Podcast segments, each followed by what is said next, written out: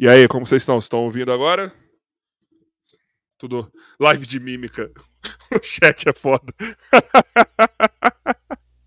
e aí, já, tá, já saiu o som lá? Só cuidado com o microfone aí que tá estourando bem o seu microfone.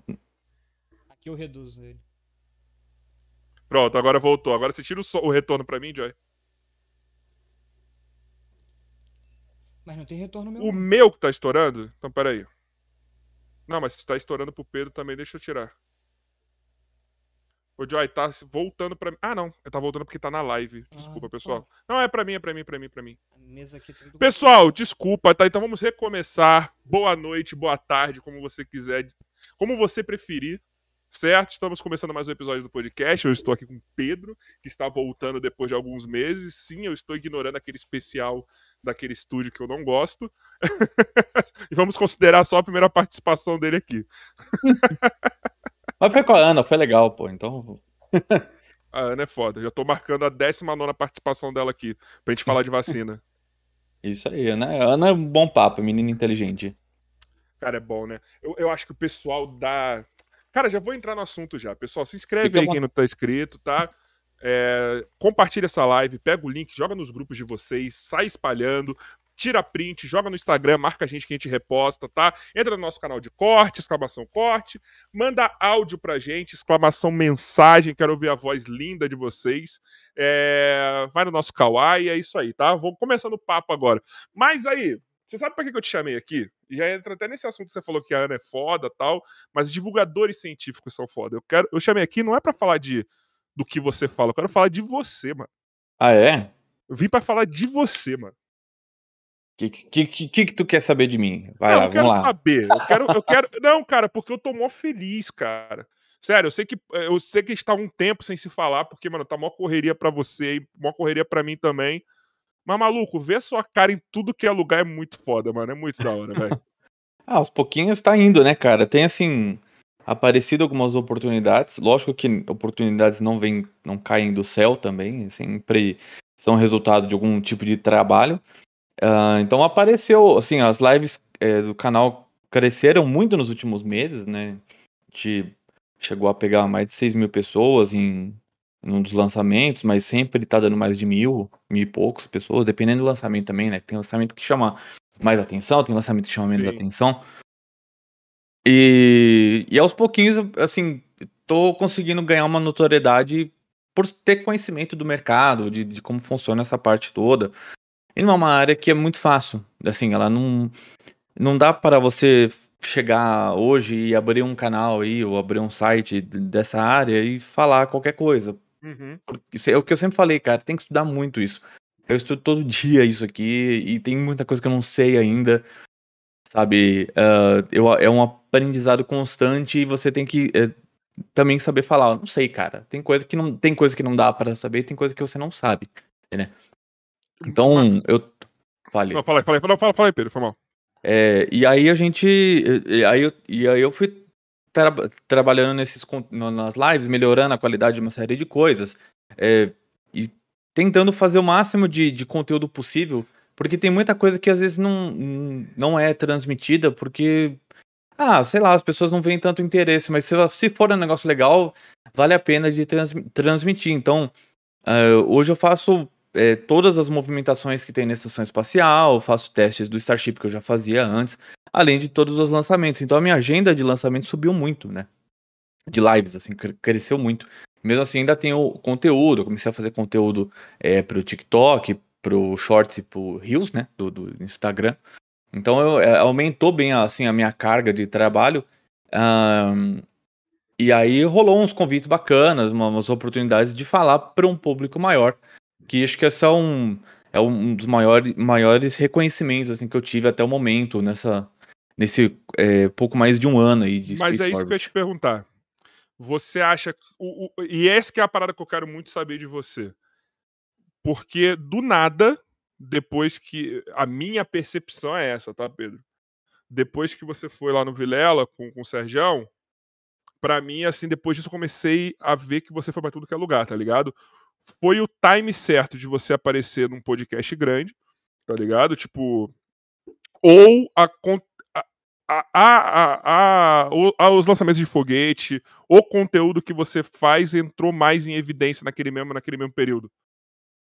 Até um pouco das, das duas coisas, né? Tive a oportunidade lá no Vilela e, e foi bem legal. Muito Primeiro, foda. porque eu conheci o, o Vilela e o Serjão, são dois caras que eu sou muito fã, gosto muito do trabalho dos dois. E ali, assim, é, muita gente entendeu que é, eu tinha um conhecimento bacana. Então veio muita gente pro canal, mas não foi um, um, boom tão grande assim, foi, sei lá, uns mil inscritos que veio só. Mas aí depois uh, deu uma evidência, né, maior, né, uh, uh, são como se fossem selos, né, então você Sim. vai ganhando um selinho de, de, qualidade aqui, um selinho de qualidade ali e tal. Então, é, aí teve o Vilela, teve um, uns outros podcasts que eu participei, eu fui lá no, no Solari também, fui no... É incrível também Solari, mano. Puta. É, foi gente boa pra caramba. Aí teve o, o Serjão, o próprio Serjão me chamou logo no começo do podcast dele, foi bem legal mesmo, a gente é, se divertiu bastante, conversamos bastante antes, depois e tudo mais, foi bem legal. Uh, o Sérgio é um cara que eu tenho muito agradecimento porque ele me ajudou pra caramba, assim, sabe? Sempre mostrou meu canal para as pessoas, sabe? Comentava a respeito e tudo mais. Então eu sou eternamente grato ao tudo que ele fez, assim, é, para mim. E aí rolou a oportunidade de ir na Globo News, né? Isso foi um. Acho que um, um que chamou muito. Terninho, meu brother. Quando eu olhei aquilo, eu falei, mano, esse é o cara. É, porque assim, é, é engraçado porque eu tava na live, né?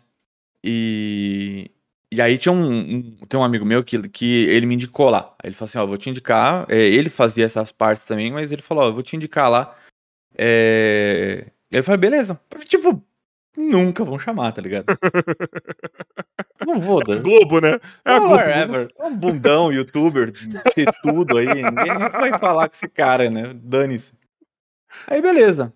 Aí eu tava, tava na live assim tal, aí me ligaram, né? Ligaram, aí não conseguia, não conseguia atender, nem atendi na verdade. Eu olhei, olhei e não atendi. Aí ligou de novo. Eu falei, putz, ligou de novo alguma coisa, né? Eu vou atender. Quando eu atendi, caiu.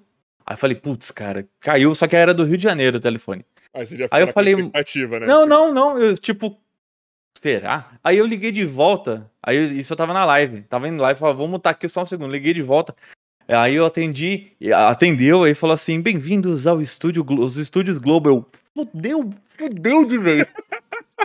tipo, aí deu tipo dois minutos, aí eu esperei, o cara me mandou mensagem, o produtor, gente conversou e tal, falou: ó, é, tem, tem aqui um, um, vai ter um retorno de um lançamento e tal, é, e você, eu gostaria de saber se pode participar com a gente amanhã.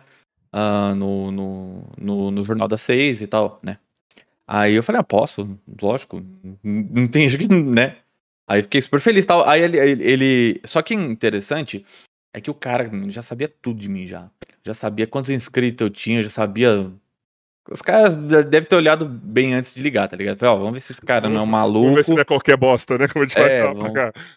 Vamos ver, vamos ver. Aí, mas tinha, tinha muito conhecimento, assim, sobre, sobre assim, aquele conhecimento mínimo, né? Mas sim, sim. sabia o que estava falando, não era. Esse cara não ia saber o que, que, eu falei no vídeo tal, não, no minuto tal.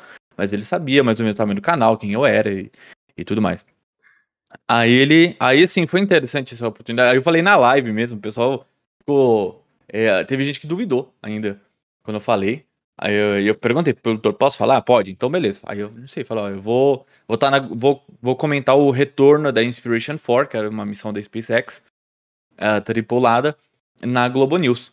E, e aí a galera, teve uma não, galera. Só um minutinho, mas, não, mas porra, legal seu público, né? Que bom que eles, eles, eles acreditam na sua capacidade, pra não, ter não. gente duvidando. É, a maioria, a maioria, maioria esmagadora, assim mesmo, ficou felizaça. Ficou, tá ligado? Mas teve um banana ou outro lá que falou que era zoeira. Aí até, o, até a galera falou, tá bom, beleza, vai lá. Então, é, amanhã a gente conversa, o pessoal falando assim, sabe? Mas a, maior, a maioria foi, foi bem legal, assim, comigo. Aí, aí eu pensei, né, putz, cara, eu vou ter que, né... É, aí eu fui no barbeiro no dia seguinte para deixar a barba arrumada, porque tava meio zoneado. É, escolhi a roupa e tudo mais. E aí avisei pra família toda, porque, assim, eu sempre fui muito fã da Globo News pela Sim. questão de jornalismo mesmo, sabe? Eu assisto desde pequeno. E sempre pensei, ah, cara, um dia seria, seria, só um seria legal. Só, só, só deixa eu cortar só um minutinho. Ô, ô Joy, O cara no chat, o Davi, perguntou o que, que tá passando aqui atrás. Você falou, é um episódio do nosso podcast com o fólogo, porque claramente você esqueceu o nome do convidado, certo? Nada, eu só não quis falar. Edson Esse aqui é um episódio. Edson Boaventura, com o debate que ele teve com o Jaime aqui, tá? Foi muito engraçado. A Ned, ela foi a estrela desse episódio e ela nem participou do episódio, tá? Só quero dizer isso. Continua, Pedro, foi mal. E, bom, e assim, eu, eu, é, eu sempre fui fã do canal, assim, pela parte do jornalismo. E sempre pensei, pô, um dia, quem sabe eu estivesse ali por alguma coisa, mas sabe, aquela coisa bem. É, bem distante, nada, nem próximo da realidade, tá ligado? Uhum. Aí eu, aí aconteceu isso, né? Aí, então, assim, foi uma realização de um, um, um sonhozinho, assim, né? Não, oh, mas é uma conquista, entendeu? Uma conquista que eu acho que foi importante para mim, porque foi uma parada que eu sei, uma parada que eu estudo, que eu trabalho, que hoje é um, um dos meus negócios e tudo mais. Eu tava indo lá é, pra falar do que eu gosto, pra falar do que eu sei. E isso é muito significativo. Um cara que saiu da internet, que, que tá ligado? Eles poderiam ter chamado qualquer outra pessoa ali que, que talvez fosse tivesse até mais conhecimento técnico que eu por ser um engenheiro e tudo mais, alguma coisa assim, mas tem a, a, a parte da linguagem, essa parte mais importante, entendeu? É, nesse caso específico. Eu falei pro, pro pessoal do canal, falei, olha, tem que entender uma coisa, televisão não é igual ao YouTube. Então, eu vou falar com uma linguagem um pouco diferente que é o que eu falo no canal. Porque eu vou tratar com o público que não é o. não sou eu, basicamente, assim, é os meus pais, entendeu? O pessoal dos no... que tem a idade dos nossos pais. Por isso que eu tenho que estar tá com uma roupa um pouco mais adequada, né? Não, não é, é Não é assim, não é, não é que não é bagunça, né? Mas é no sentido de que tem. É, né, lá na, tem uma na... linha, tem uma linha a se seguir lá. É, você não vai de sunga no casamento, entendeu? É tipo isso, entendeu? Você vai, você coloca a sua a roupa que tem que estar tá no, no ambiente. E, e aí eu, eu, E foi bacana, foi uma, uma. Assim, no começo tava tenso, óbvio, porque afinal, né? Você não. Não é todo dia que você começa a participar na televisão, né, cara? Então é um negócio muito grande. Você tá falando com uma audiência gigante ali. E, e não é qualquer canal, né? É um canal do, do Grupo Globo. Ah, goste-se ou não, a Globo é a maior rede de produto é. de, de, de, televisão uh, da América Latina e, e, uma das maiores do mundo. Entendeu? Seja a Globo, Globo News, mas é um canal Globo, né? Tem a, a, a segunda colocada Globo. não chega nem aos pés da qualidade, tá ligado? Entendeu? Vou ver bem. É, então, então é uma coisa muito, muito pesada. E aí foi bacana, foi uma, uma participação é, bem longa até, foi mais de meia hora. E só eu e a âncora. Eu achei que ia ser uma galera. Quando, quando eu fui ver, era só eu e a, e a, e a âncora, e eu fui segurando as pontas ali e tal, e deu tudo certo, foi bacana. Acho que, e, e assim, foi, vai explicando as coisas, vai traduzindo as coisas para o público, porque as pessoas não sabem, elas não têm a obrigação de saber. Entendeu? Isso é uma coisa que é muito importante é, é, entender que as pessoas não são obrigadas a saber o que eu sei, não são obrigadas a saber o que um engenheiro de, de é, mecânico, um engenheiro de foguete que tra trabalha com isso, sabe? Não tem essa obrigação. Teve gente que sabe falar que, ah, porque a âncora tinha que saber. Cara, ela não tem, cara. É, assim, o trabalho do âncora é muito difícil. Assim, eu falo, televisão é uma máquina, cara. Eu já tinha essa noção, mas quando eu estive na televisão, eu posso falar, o bagulho é um relógio suíço. E outra, se o âncora, se o âncora soubesse alguma coisa, ou qualquer outra pessoa ali, não tinha pra que te chamar, né? É, não, não chamava nenhum especialista, não é verdade? Exato. Então, a, é, ela tá lá no. Ela começa um jornal com uma pauta e ela termina o jornal com outra pauta, cara. Porque não, as coisas acontecem no mundo.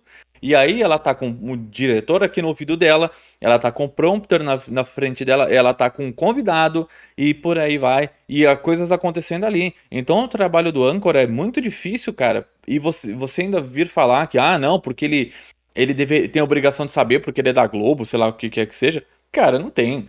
Mas Pelo sabe, amor de Deus, cara. Pelo amor de Deus. eu adoro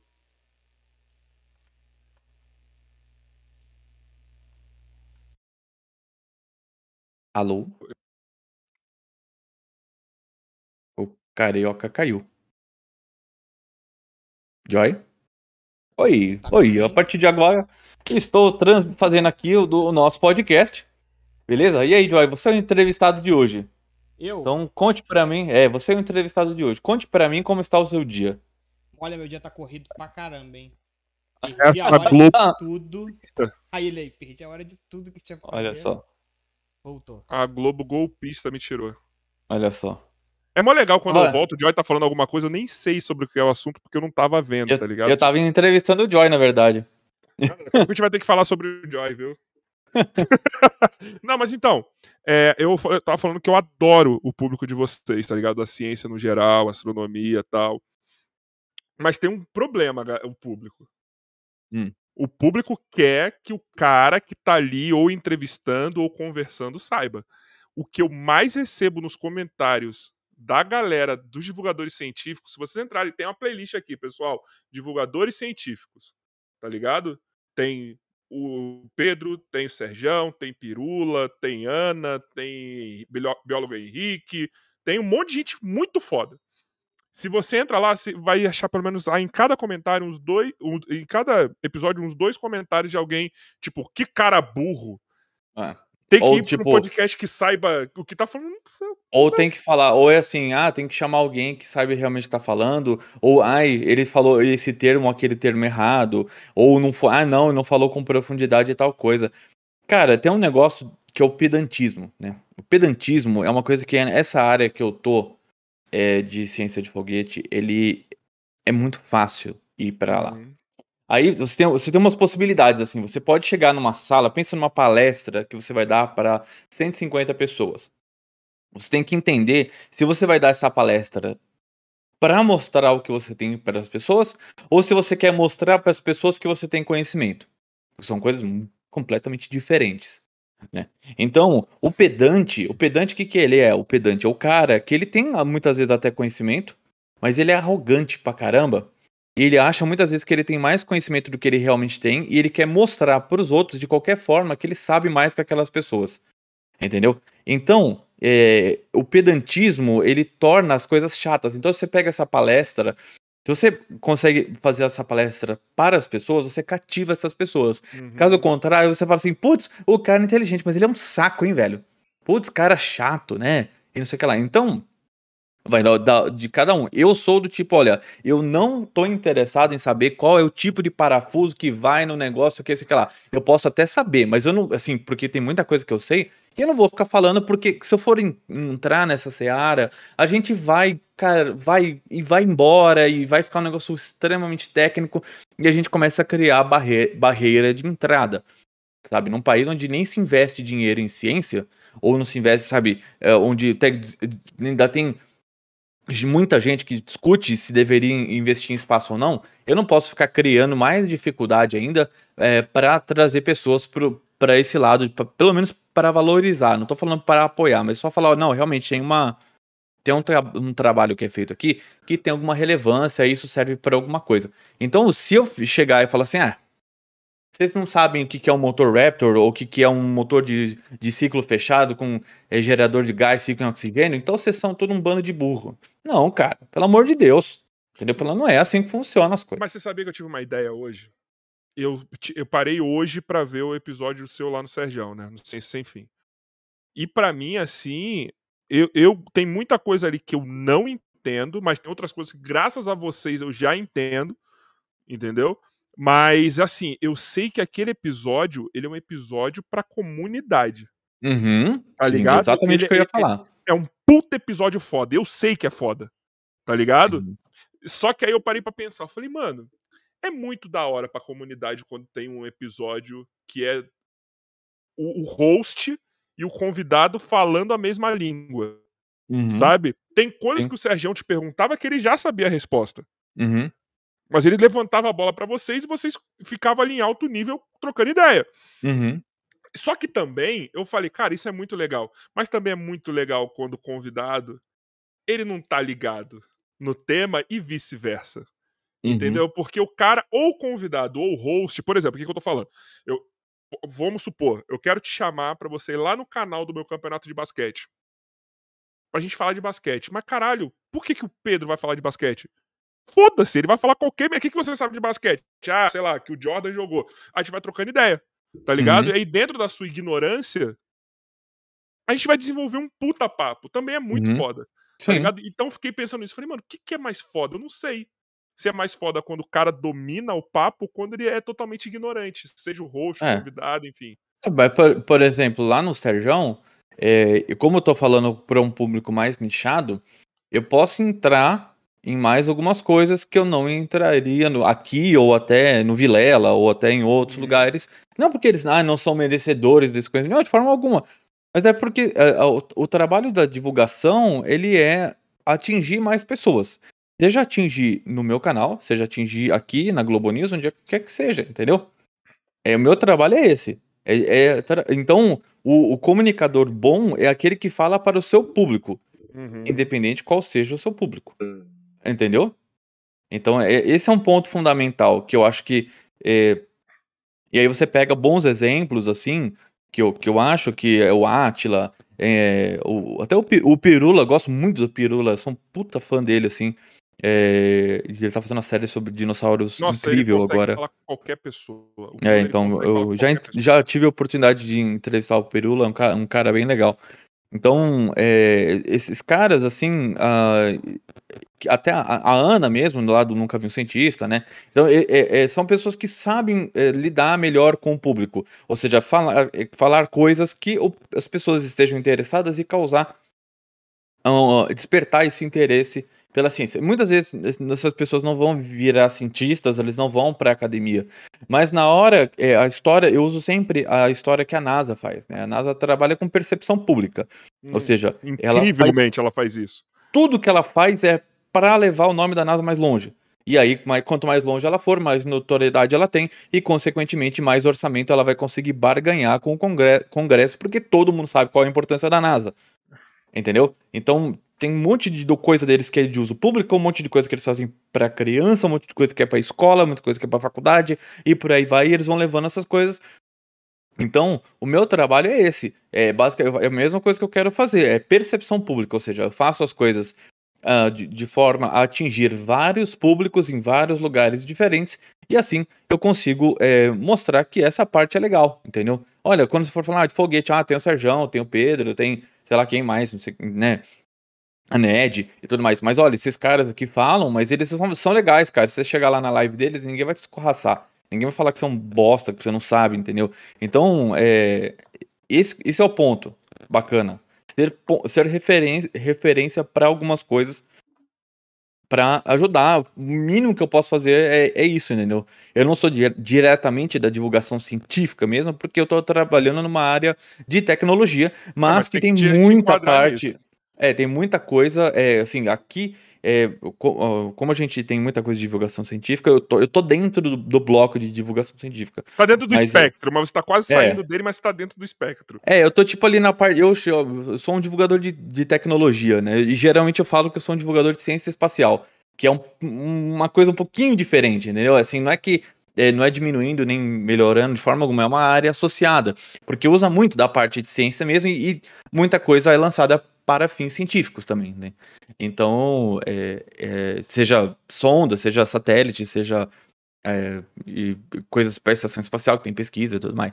Então, é, é importante é levar a palavra, entendeu? Se eu não ficar aqui falando, ah, eu, eu vou me preocupar aqui se o, o Falcon 9 tem nove motores ah, com tanto de, com, sei lá, 9 mil, é, desculpa, 9 mil libras de empuxo ou 10 mil libras de empuxo, tô dando um exemplo arbitrário aqui. Cara, não é esse o ponto. Eu tenho os meus dados, faço as minhas pesquisas, eu tenho aqui, mas eventualmente eu posso falar uma coisa errada, como todo mundo pode falar. Ah, e não. E, cara, até gente muito.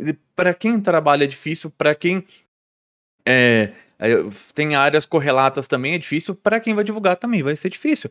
Para a imprensa vai ser mais difícil ainda, menos que seja imprensa especializada. Que aqui no Brasil não existe imprensa Não. especializada para isso, né? É, então, é, Não, eu acho que a imprensa especializada aqui no Brasil só existe pra futebol, eu tenho essa tese. Ah, é, é, Só pra isso que existe. Economia também tem, isso não dá pra negar. Ah, mas, mas- sei lá. Eu... É, mas a e política, né?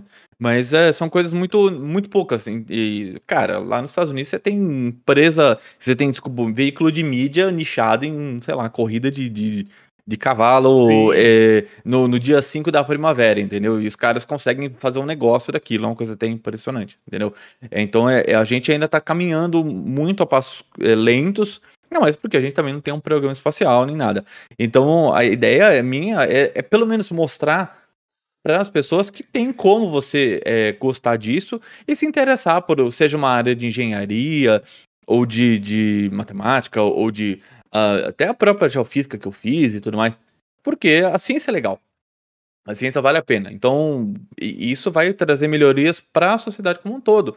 Agora, se eu ficar no, no minha torre de marfim querendo escolher com quem que eu vou falar, mas você acha que, mas você acha que vocês estão fazendo um serviço do seguinte, além da de informar, quando vocês transformam isso no entretenimento, porque vocês fazem um entretenimento incrível. Sim, não, é, entre, não, isso... isso... é uma coisa que eu faço questão de falar. Lançamento de foguete é entretenimento. É eu isso paro, que é. Eu tô de madrugada, às vezes eu tô indo pra dormir. Aí eu dou uma olhada na, na home do YouTube. Se eu vejo que você tá ao vivo, se eu vejo que o Sergião tá ao vivo, tá ligado? Eu vou lá e ponho, mano. Uhum. Entendeu? Às vezes até pra dormir mesmo. Eu deixo o bagulho rolando e eu tô aqui, ó. Uhum. Então, é entre, entretenimento porque não é uma aula de faculdade. E aí, às vezes, muitas. Eh, tem vezes que as pessoas acreditam que o objetivo deveria ser esse. E não é. O objetivo é divertir as pessoas, mostrar que isso tem importância, como funciona. Sabe? É, eu acho interessante que o meu público hoje já, é, ele pede para que as lives começam, comecem cada vez mais cedo, e às vezes não dá, né? Então, é porque o pessoal quer que eu fale sobre a missão, fale sobre outras coisas que acontecem uh, no mundo dos lançamentos, tem muita coisa que acontece, e tal, comentar algumas notícias, é, alguns, alguns desdobramentos dessas coisas todas. E isso é, um, é, um, é uma coisa bacana, entendeu? Que nem eu tô para ter uns lançamentos nos próximos dias, que a live vai ter duração de 5 horas, eu já tô esperando por isso, porque é um, uma live que tem começa muito antes, tem preparação de astronauta e tudo mais, até o lançamento demora. Mas é legal pra caramba, cara. Passa assim, ó. Porque acontece um monte de coisa, eu levanto um monte de dados, eu tenho todo. Tem, assim, cara, eu tô aqui com umas 10 abas abertas só para esse lançamento aqui. Porque eu tenho toda a minha pesquisa aqui montada e eu vou levantando esses dados ao longo da live. Porque eu sei o que, que eu tenho que fazer mais ou menos no começo, no meio e no final. Entendeu? Eu não sento na, na live e, e, sabe, let it go, entendeu? Tem lançamentos que é mais fáceis, né? São um pouco mais tranquilos e aí eu já também já tá, mas mesmo assim eu sempre mas você coisa lá. é um cara, mas eu também tenho uma bagulho também. Você é um cara que você vai tornar sempre a sua vida muito mais difícil. Porque você não vai fazer o bagulho de qualquer jeito. Não. Tá ligado? Então, assim, você talvez, eu imagino, que você até poderia abrir uma live mais cedo, assim, sei lá. Se você não, não se cobrasse tanto pelo que você vai entregar. Entendeu? Uhum. Mas não tô falando que você tá errado, muito pelo contrário. É do caralho. E isso é uma coisa que eu te falei aqui em off, é verdade, que eu e o Joy tava conversando. Para quem não sabe, o Joy começou a editar os vídeos do, do, do Space Orbit, Sim. e o Joy fala exatamente isso. E ele te elogia, e o que é raro, o Joy elogia qualquer ser humano, tá ligado? Acho que ele nunca nem elogiou nem a Thaís, entendeu? Mentira, Joy? Eu elogiei algumas vezes. Não lembro qual, mas deve ter tido. Por coincidência, a Maria Clara nasceu nove meses depois, né? Então... tá por aí. Deve ser Mas é isso, Joy. Tipo, é, é muita organização, né, mano? Foi o que eu falei, eu nunca vi alguém passar informações e ter tanta informação assim igual ele. Porque, por exemplo, se eu visse uma das fotos que às vezes ele mostra, eu falei assim, ah, só, só, é só isso daqui. Eu ia olhar ia ser uma coisa mínima. E ele consegue ter detalhes e conhecer que ele consegue passar a notícia com umas informações que não é profunda a ponto de você não entender mas também engrandece a parada. Ele mostra que aquilo ali não é um negócio simples, aquilo ali é algo grandioso que está acontecendo, envolve muita coisa e eu não tinha visto isso aí outro lado. Agora, editando os vídeos que eu tô, sempre pegando, então tem como prestar mais atenção, ver tudo direitinho. Eu falo, caramba, que trabalho de pesquisa e de conhecimento para fazer aquilo ali. Eu achei você, legal quando. Você torna mais difícil sua vida. um dos primeiros episódios que o, que o Joy é, trabalhou com a gente aqui, ele falou, ele viu um dos motores sendo testado e falou, cara, eu não imaginava que era tão alto. Eu falei, é alto pra caramba, baita barulheira do caramba. E, e, é bacana, cara, ver essas coisas, assim, eu... Eu acho que o, o, o, conteúdo bom é aquele que te prende, entendeu? Então, o uhum. formato de vídeo que eu fiz, o formato de vídeo de live que eu, que eu faço, é muito para travar sua atenção. Então, o roteiro ele é, é trabalhado para não ter barriga, para ter começo, meio e fim, entendeu? para ter um call to action no meio, e, e, esse tipo de coisa. Porque uh, Caralho, você confiou muito que eu vou, vou saber o que é um call to action. É, você agora action é confiou quando... demais, mano, na minha capacidade. O call to action é quando eu peço para você fazer algum tipo de interação, entendeu? Tá. Então, tipo, comentar alguma coisa e por aí vai. É, para as pessoas se sentirem parte mesmo. E, e por isso eu sempre falei, as minhas lives, por exemplo, são lives colaborativas. As pessoas comentam as coisas e às vezes elas, cara, eu nunca tive a oportunidade de perguntar isso aqui para ninguém. Entendeu? Agora tenho, e tem um espaço aqui onde ninguém vai me julgar, ou pelo menos quem tá assistindo, que é na pessoa, pra pessoa que importa, o cara vai pelo menos tentar me dar uma resposta decente. Entendeu? Então, às vezes, é, a, a gente não sabe quem a gente tá lidando do outro lado. Às vezes é uma criança. É. E às vezes é um, é um adolescente. E você não pode chegar lá e, sabe, esculachar. Escrotizar, né? Cara, não. E tem que nem. Uh, tem um caso interessante que uma menininha que assistia o canal a Nicolinha, ela, ela, ela, ela foi considerada a astrônoma mais nova do mundo porque ela descobriu uma série de asteroides.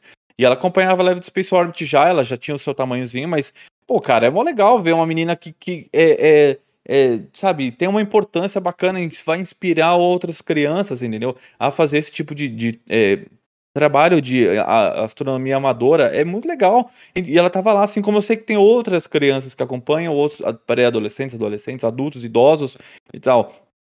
Então, às vezes chega uma pessoa lá, cara, que nunca ouviu nada de foguete, mas acho que, que aquilo captou ela de alguma forma. Então, por que, que eu vou chegar lá e falar para ela, ah, você não sabe de nada, então não posso fazer nada, procura aí na internet.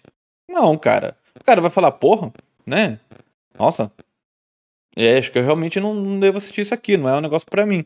E aí, a, a, então, esse, essa é a dificuldade. Às vezes, que nem você vai pegar uma, uma atualização do Starship, é um negócio mais específico. Mas você vai assistir ali e você vai falar, ó, é, não, aquilo que o Joy falou. A ideia é que não seja um negócio extremamente aprofundado, mas tenha o seu valor e você consiga meio que construir uma micro história aqui na, nesse episódio. E aí, se você for voltando os outros episódios anteriores, você vai entendendo aquele contexto todo, porque o contexto você nunca vai pegar num episódio só, porque não tem Com como, certeza. porque é uma coisa que está acontecendo.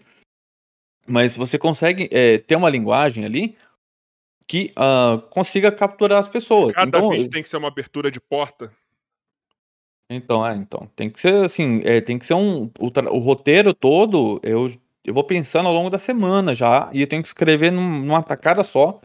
E porque senão, como eu comentei com o Sem Off, que às vezes a, a, a, pauta pode cair. Então, tô fazendo um roteiro aqui e vai ter um teste hoje à noite, o foguete explode já era. Acabou minha pauta. Eu gravei o vídeo, perdi meu tempo e nada. Então, às vezes, eu tenho que fechar a pauta super em cima, é, escrever o roteiro, gravar minha, minha esposa é, revisa os roteiros, ela me ajuda com a produção também. Aí eu acabo de gravar, desmonto tudo, começo a escre escrever o roteiro de edição, que demora umas duas a, a três horas para fazer, onde eu monto tudo pro Joy, mando pro Joy, e no dia seguinte já tô montando o thumbnail, descrição, caramba, 4, enquanto o Joy tá editando. Entendeu? E aí teve, teve dia que a gente lançou é, uma atualização do Starship em questão de 8 horas, o que é um tipo da grava do, do roteiro até o lançamento do vídeo. E que é um vídeo que é um vídeo nosso dá um trabalho, o Joy sabe. Que, cara, é um muito detalhezinho e tem um, umas coisinhas assim, e assim, é, e eu já mando pro Joy tudo bonitinho assim, ó, sempre vai ter um pedaço do vídeo que tá bom para ele aproveitar. Como é roteirizado, roteirizado com TP e os caramba 4, uh, ah, o corte fica muito mais fácil também. Ô, ô Joy. Oi. Qual que é o melhor canal que você edita? Só assim, né? Querendo colocar no seu rabo não, só pra Não, você vai colocar. O que, eu posso falar, o que eu posso falar é uma parada. Eu edito muito. Eu editei muito, grande parte da minha vida para canal de game. Ou alguém pra pessoa que fazia vlog, mas mais animado, que era uma parada diferente. Liga 3K. Não, nunca editei o canal dele, não. Crush. O, canal, o Crush já.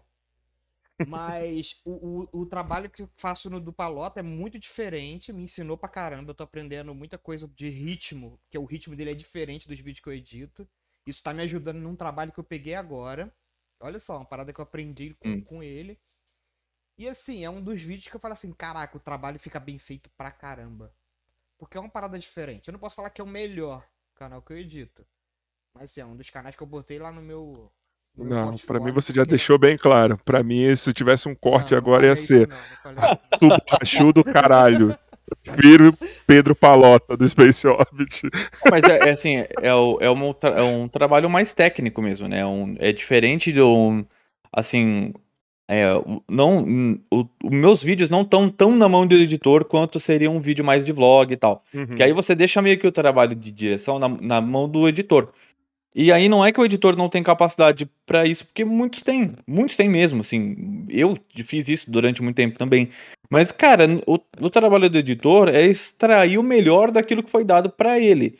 E não necessariamente criar coisas, porque senão ele vai estar tá fazendo 20 coisas ao mesmo tempo e não vai conseguir fazer o melhor dele. Sim. Então, é, o que eu faço é, cara, eu tenho o conhecimento dessa parada, eu falei pro Joy, Joy, você não tem obrigação nenhuma de saber sobre isso aqui. Se você quiser saber, é outra, outra história, mas você não tem obrigação. Então eu vou fazer o máximo para facilitar a sua vida. Entendeu? Eu vou te dar um roteiro bonitinho, que você tiver dúvidas você pergunta, e a gente vai fazendo a revisão e tudo mais. E é uma, uma parada assim, mais técnica, bem, bem enxuta, não tem nem abertura, que de propósito não tem abertura, porque eu tenho uma abertura do canal, que é bem legal e tal, mas eu só uso ela para outros vídeos, porque a ideia de ser uma atualização é ser um drops, um, como se fosse um, um recorte de notícias, e não necessariamente ficar ali tudo que eu puder economizar de tempo das pessoas, eu vou economizar nesse vídeo. Então nunca vou fazer um vídeo para ficar enrolando. Então sempre tem uma introdução, sempre tem uma, uma é, introdução ao assunto que vai ser abordado, um assunto principal, assuntos correlatos e um encerramento. E o encerramento é um, é um parágrafo ou uma crônica, um, um estilo de uma crônica que termina o vídeo. Isso é tudo feito pensado, não é feito ah, de qualquer jeito, entendeu? Então tem um vídeo do, do canal muito emblemático, que é o vídeo do Falcon 9. Eu peguei a história desse foguete que tá aqui né, uhum. né, nesse cenário de fundo. Eu peguei a história dele do dia 1 até basicamente ali alguns meses atrás. Deu um vídeo que tem uma pesquisa ferrada de difícil, muito difícil, porque você tem as informações e muitas, muitas vezes é difícil fazer isso aqui, ó. Colocar em ordem cronológica. Porque você tem muitas fontes diferentes. E aí eu tive que montar todo esse roteiro eu passei na outra, com a outra editora que eu tava trabalhando, ela só decupou, eu editei mesmo. Cara, foi um vídeo de uh, eh, 32 minutos que não tem uma barriga. Porque ele foi todo construído com a, com a trilha, trilha sonora baseado no que estava sendo falado, é, toda a parte do, do da, da é, assim, fazendo por fases. Então, assim, um vídeo que eu tenho muito orgulho. Eu fiz até um trailer para ele, fiz, uma, sabe, fiz umas coisinhas diferentes e foi Você bem fez bacana. um mini documentário, vai. É, mas é isso mesmo. É exatamente isso. É para você pegar é, e sentar. É, quero assistir um videozinho mais longo, curtir uma história, porque é um vídeo de história mesmo. Entendeu? Tá, tem todas as fases principais desse foguete, que é um dos principais é, que revolucionou o, o, acesso ao espaço. Então ele tem uma história importante. Eu quero fazer outros vídeos desse no futuro, mas é um vídeo difícil de pesquisa. Entendeu? Tem, tem, é um, é, o vídeo que eu tô planejando fazer mais para frente da, do, do acidente da Challenger Cara, ele. Eu não sei quando ele vai sair, porque eu tô pré-produzindo ele ainda. Tem uma pesquisa ferrada para fazer. E aí eu vou arrumando para minha cabeça, porque eu... Né? É, então, porque eu quero fazer uma parada é, que você sente, assiste e fala: Porra, cara, que história, entendeu? É isso que eu... não é que não é só que vídeo, mas é que história, entendeu? Que história vai ser legal. Não, não, fazendo comparação, não tô falando que vai imitar, mas você quer fazer uma parada mais na pegada castanhária assim, isso, nostalgia. Isso. Isso, não, não é, não foi inspira, inspirado nele, mas é uma parada assim que você tem que entender que isso, esse tipo de vídeo específico do canal é para assistir com calma. Não é, ah, mas tanto que no começo ele não foi muito bem de view, e agora ele tá começando porque ele é um cauda longa, entendeu? Então é um vídeo que vai ficar ali por um bom tempo. E hoje ele, ele tá bem melhor e tal. Então, é, mas eu tenho orgulho de ter feito. Entendeu? Isso é uma coisa legal. Eu terminei de, de fazer, eu renderizei, eu assisti umas duas ou três vezes, cara. É, porque eu faço para, para revisar também. Mas é, é um baita de um, de um momento específico ali uh, da história da, do, do, espaço que é importante contar, porque não tem vídeo disso em português. Assim, como não tem de outros foguetes que eu pretendo fazer. E aí chega no ponto que eu tô engargalando, me engargalando, porque eu tenho muita coisa para fazer, eu tenho muito mais, tenho muita live, uh, eu tenho vídeo para fazer, eu tenho outras coisas do canal, tenho as notícias e tudo que eu acompanho, a pesquisa. E eu já tô precisando de gente para trabalhar comigo, porque eu não dou mais conta, cara. Space Orbit está virando uma empresa, rapaz. Cada vez. Tá, não, a empresa já é, né? Desde concepção, ela já. É. Um canal já é uma empresa. Mas agora está virando, vai virar estúdios. É? Space Orbit, tá ligado? Space Orbit Produções, né? Produções, vai ser isso daí. Ô, ô, Joy, eu sei que tem áudio no grupo do Rayato, mas é quantos minutos que eu só li aqui? Ficou meio grande. Então, eu só não posso te falar isso quanto é, porque eu tenho um ligeiro problema. Qual é o seu ligeiro problema? O, o WhatsApp resolveu não abrir no navegador, eu tô tentando de tudo aqui. É, deixa eu ver quanto que é aqui. Pera aí, deixa eu ver. Qualquer coisa eu coloco aqui direto do celular no. Abriu, abriu, abriu, abriu. Abriu? Abriu, então voltar. Não, mas ele não mandou áudio, só mandou tão Mandou no grupo. Áudio. Mandou no grupo. Cara, tem eu vi aqui que mandou. É as últimas, né? 3 minutos de áudio. E aí, a gente ouve? Vou botar no vezes dois, aí vocês me falam no meio. Porra, porque três minutos é um podcast, né, Pedro? Não me, né? não, não me responsabilizo. Seguinte, pessoal, podem mandar áudio aí, exclamação, mensagem, tá? Já falei para vocês lá no minutos. começo, mas, só mas não de três minutos, tá? Cara, ele mandou aqui, me contrata Pedrão. Será que a gente ouve mesmo assim esse áudio de três minutos dele? Será que ele vai contratar depois do áudio? Né, é. já fica aí a avaliação, né? Joy, vezes dois, vai. vai. Torcendo pra ele estar tá falando devagar. Vai. E aí, pessoal, beleza? Aqui é o Rayato. É, eu andei um pouquinho fora aí, tive uns problemas aí. Mas eu tô de volta aí, graças tá a Deus. E eu gostaria de perguntar o que você acha aí das velas solares. É, se vai dar certo esse negócio aí das velas solares. E eu também vou fazer um adendo aqui, cara. Você acha que pode ter vida aqui, tipo, no sistema solar mesmo, e não fora? Por exemplo, mano, eu tive um sonho essa semana, é, semana passada, que, mano, nesse sonho eu tava em Urano, mano, quem liga pra Urano, mano? Ninguém pensa em Urano, né? Eu tava em Urano, e nesse sonho, o, tinha, tinha seres, tinham pessoas lá, sabe? Tinha pessoas vivendo em Urano, mano. E, e que funcionava assim. É, lá eles não viam o céu, lá eles, tipo, tinha um borrão assim. E, e, por exemplo, ali no, a atmosfera de, Urano era tão forte que, que ela absorvia a luz e o calor que vinha do Sol e refletia assim no, no, no solo. Então o planeta se mantinha um pouco com uma temperatura mais, mais ou menos ali. E mesmo estando longe do Sol, entendeu? Ah, eu não sei, cara. E pelo que eu dei pesquisando, é, parece que a gravidade de lá é parecida com a da Terra e tal. E, e que ela tem sim um núcleo rochoso, só que o núcleo. Na verdade, é um núcleo metálico rochoso, que é, que é bem grande ali, entendeu?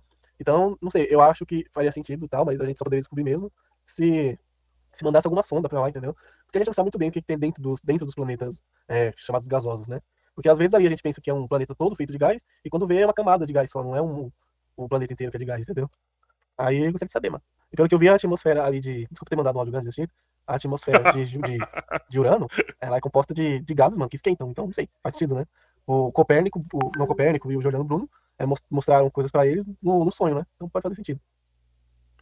O, o Hayato ele é incrível, ele manda umas pérolas aqui. Na primeira vez que o Edson Boaventura veio, ele mandou, ele mandou duas pérolas maravilhosas. Uma é se o ET come laranja, né, Joy? Foi o Hayato que mandou, né?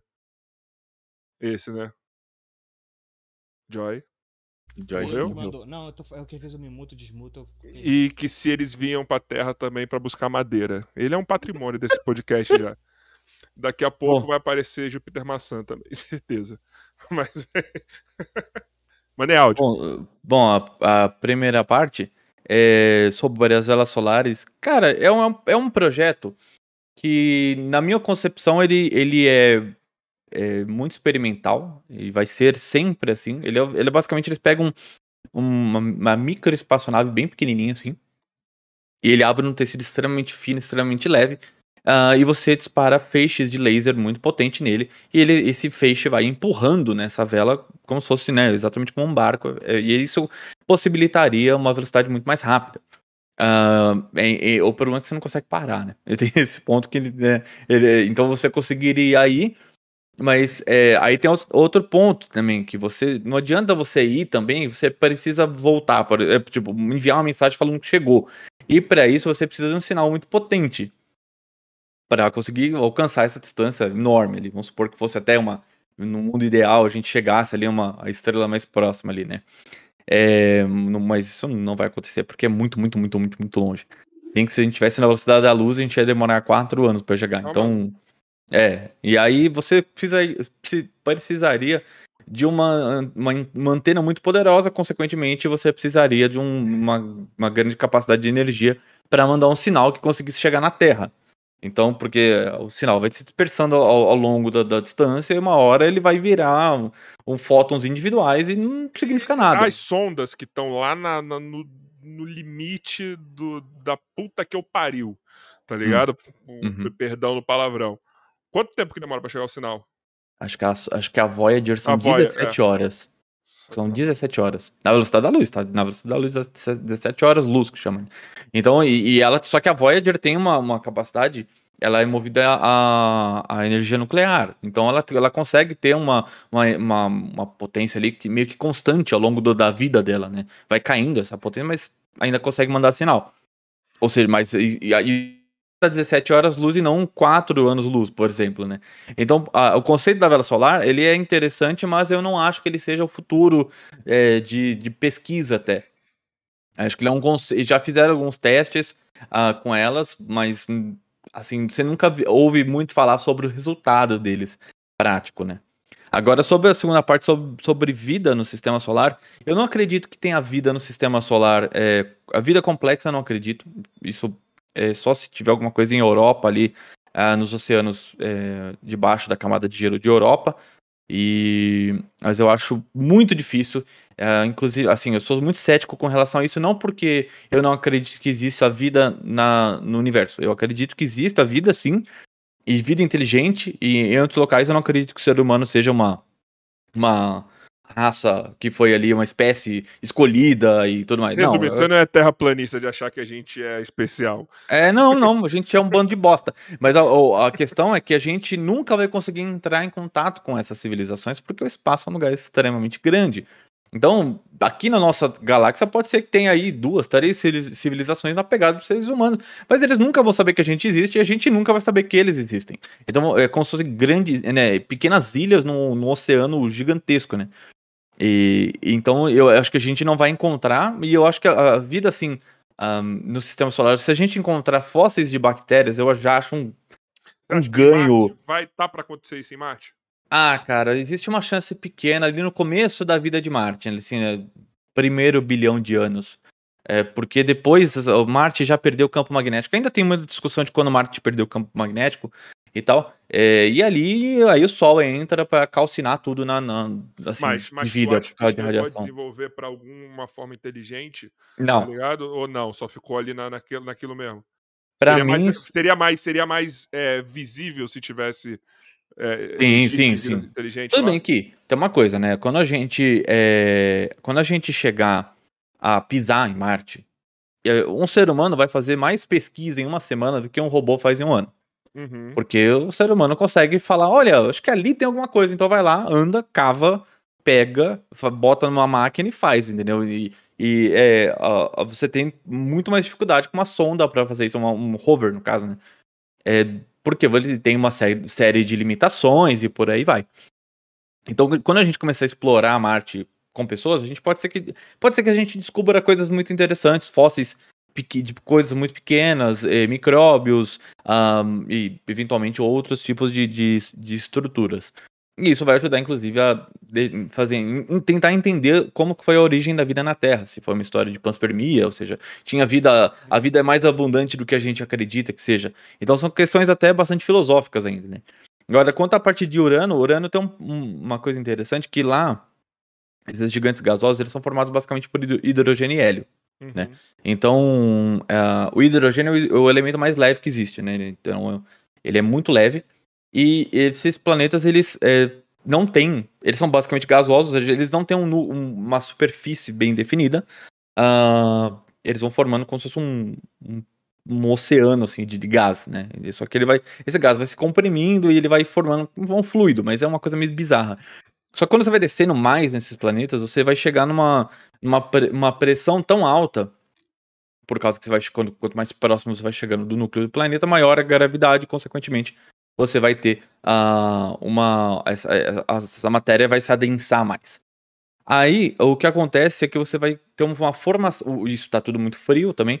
O, e essa pressão muito frio, entenda-se do ponto de vista do universo, tá? Não. Uhum. Tá. Uh, isso vai gerar uma compressão tão grande desse hidrogênio que ele vai formar uma coisa chamada hidrogênio metálico. Você já ouviu falar disso? Provavelmente não. Mas ele é tipo um. Ele, ele, ele não fica confia tão... na minha capacidade, irmão. Se você já sabe que a resposta não, você nem pergunta. É, é, eles estão. É, eles, ele chega a um ponto tão, é, tão adensado, mas tão adensado, que ele consegue criar o mesmo efeito que um metal tem, que é o de mar de elétrons. Então você consegue passar corrente elétrica por, por esse hidrogênio. Então é um negócio muito bizarro. Uh, aqui na Terra a gente, por exemplo, nunca conseguiu reproduzir hidrogênio metálico. Tem uma ideia como é um negócio difícil se fazer. Teve uns experimentos que os caras falaram que conseguiu, mas não conseguiram é, provar depois na repetibilidade do, da, da experiência. Mas é um. É, então, as vida, a vida ali naquela região é para começar é muito frio. Uh, totalmente inóspito, tudo que é depois de Marte é, é, inconcebível, assim, a menos que seja Europa, que tem uma condição muito específica que faz com que a, a, a crosta dela se movimente pela, pela interferência gravitacional de, do planeta. Uh, e aí, consequentemente, é, pode é, esquenta Mas eu te um pouco perguntar isso. um bagulho, eu te perguntar um negócio. Você, que, que, que revoluciona mais a, a, tudo? Se a gente descobre vestígio de vida, que já houve vida em Marte, ou se descobre que existe vida em Europa? Cara, é, eu acho que Europa a gente tem chance de encontrar alguma coisa um pouco maior do que um, uma bactéria, entendeu? Ah, em Marte é, vai, seria uma baita de uma sorte. Então vamos dizer assim que Marte ele seria um, um teste e ali um, um entendimento é, primário de, do que é a vida ali no, no sistema solar. E aí a Europa seria a grande prova. Mas um né? pouco maior que você fala o quê? Isso que, eu, que ficou. Cara, pode ser que ali a gente tenha um. Uh, vamos dizer assim é, alguma coisa do tamanho de um plâncton, por exemplo. Eu tô dando tá. que é um, tipo um bichinho tá. minúsculo assim que vive Sim. na água. Entendeu? Isso, isso do ponto de vista de vida, você fala assim, ah, mas é uma bactéria pequena, que é um negócio pequeno. Mas é muito. É, você ter células eucarióticas que produzem a sua própria energia e tudo mais, faz conversão de, de coisa, é uma coisa muito complexa do ponto de vista evolutivo. E a gente também não sabe, a gente tá olhando pela nossa visão aqui de ser humano e de, de, de terráqueo que viu a vida ser desenvolvida dessa forma.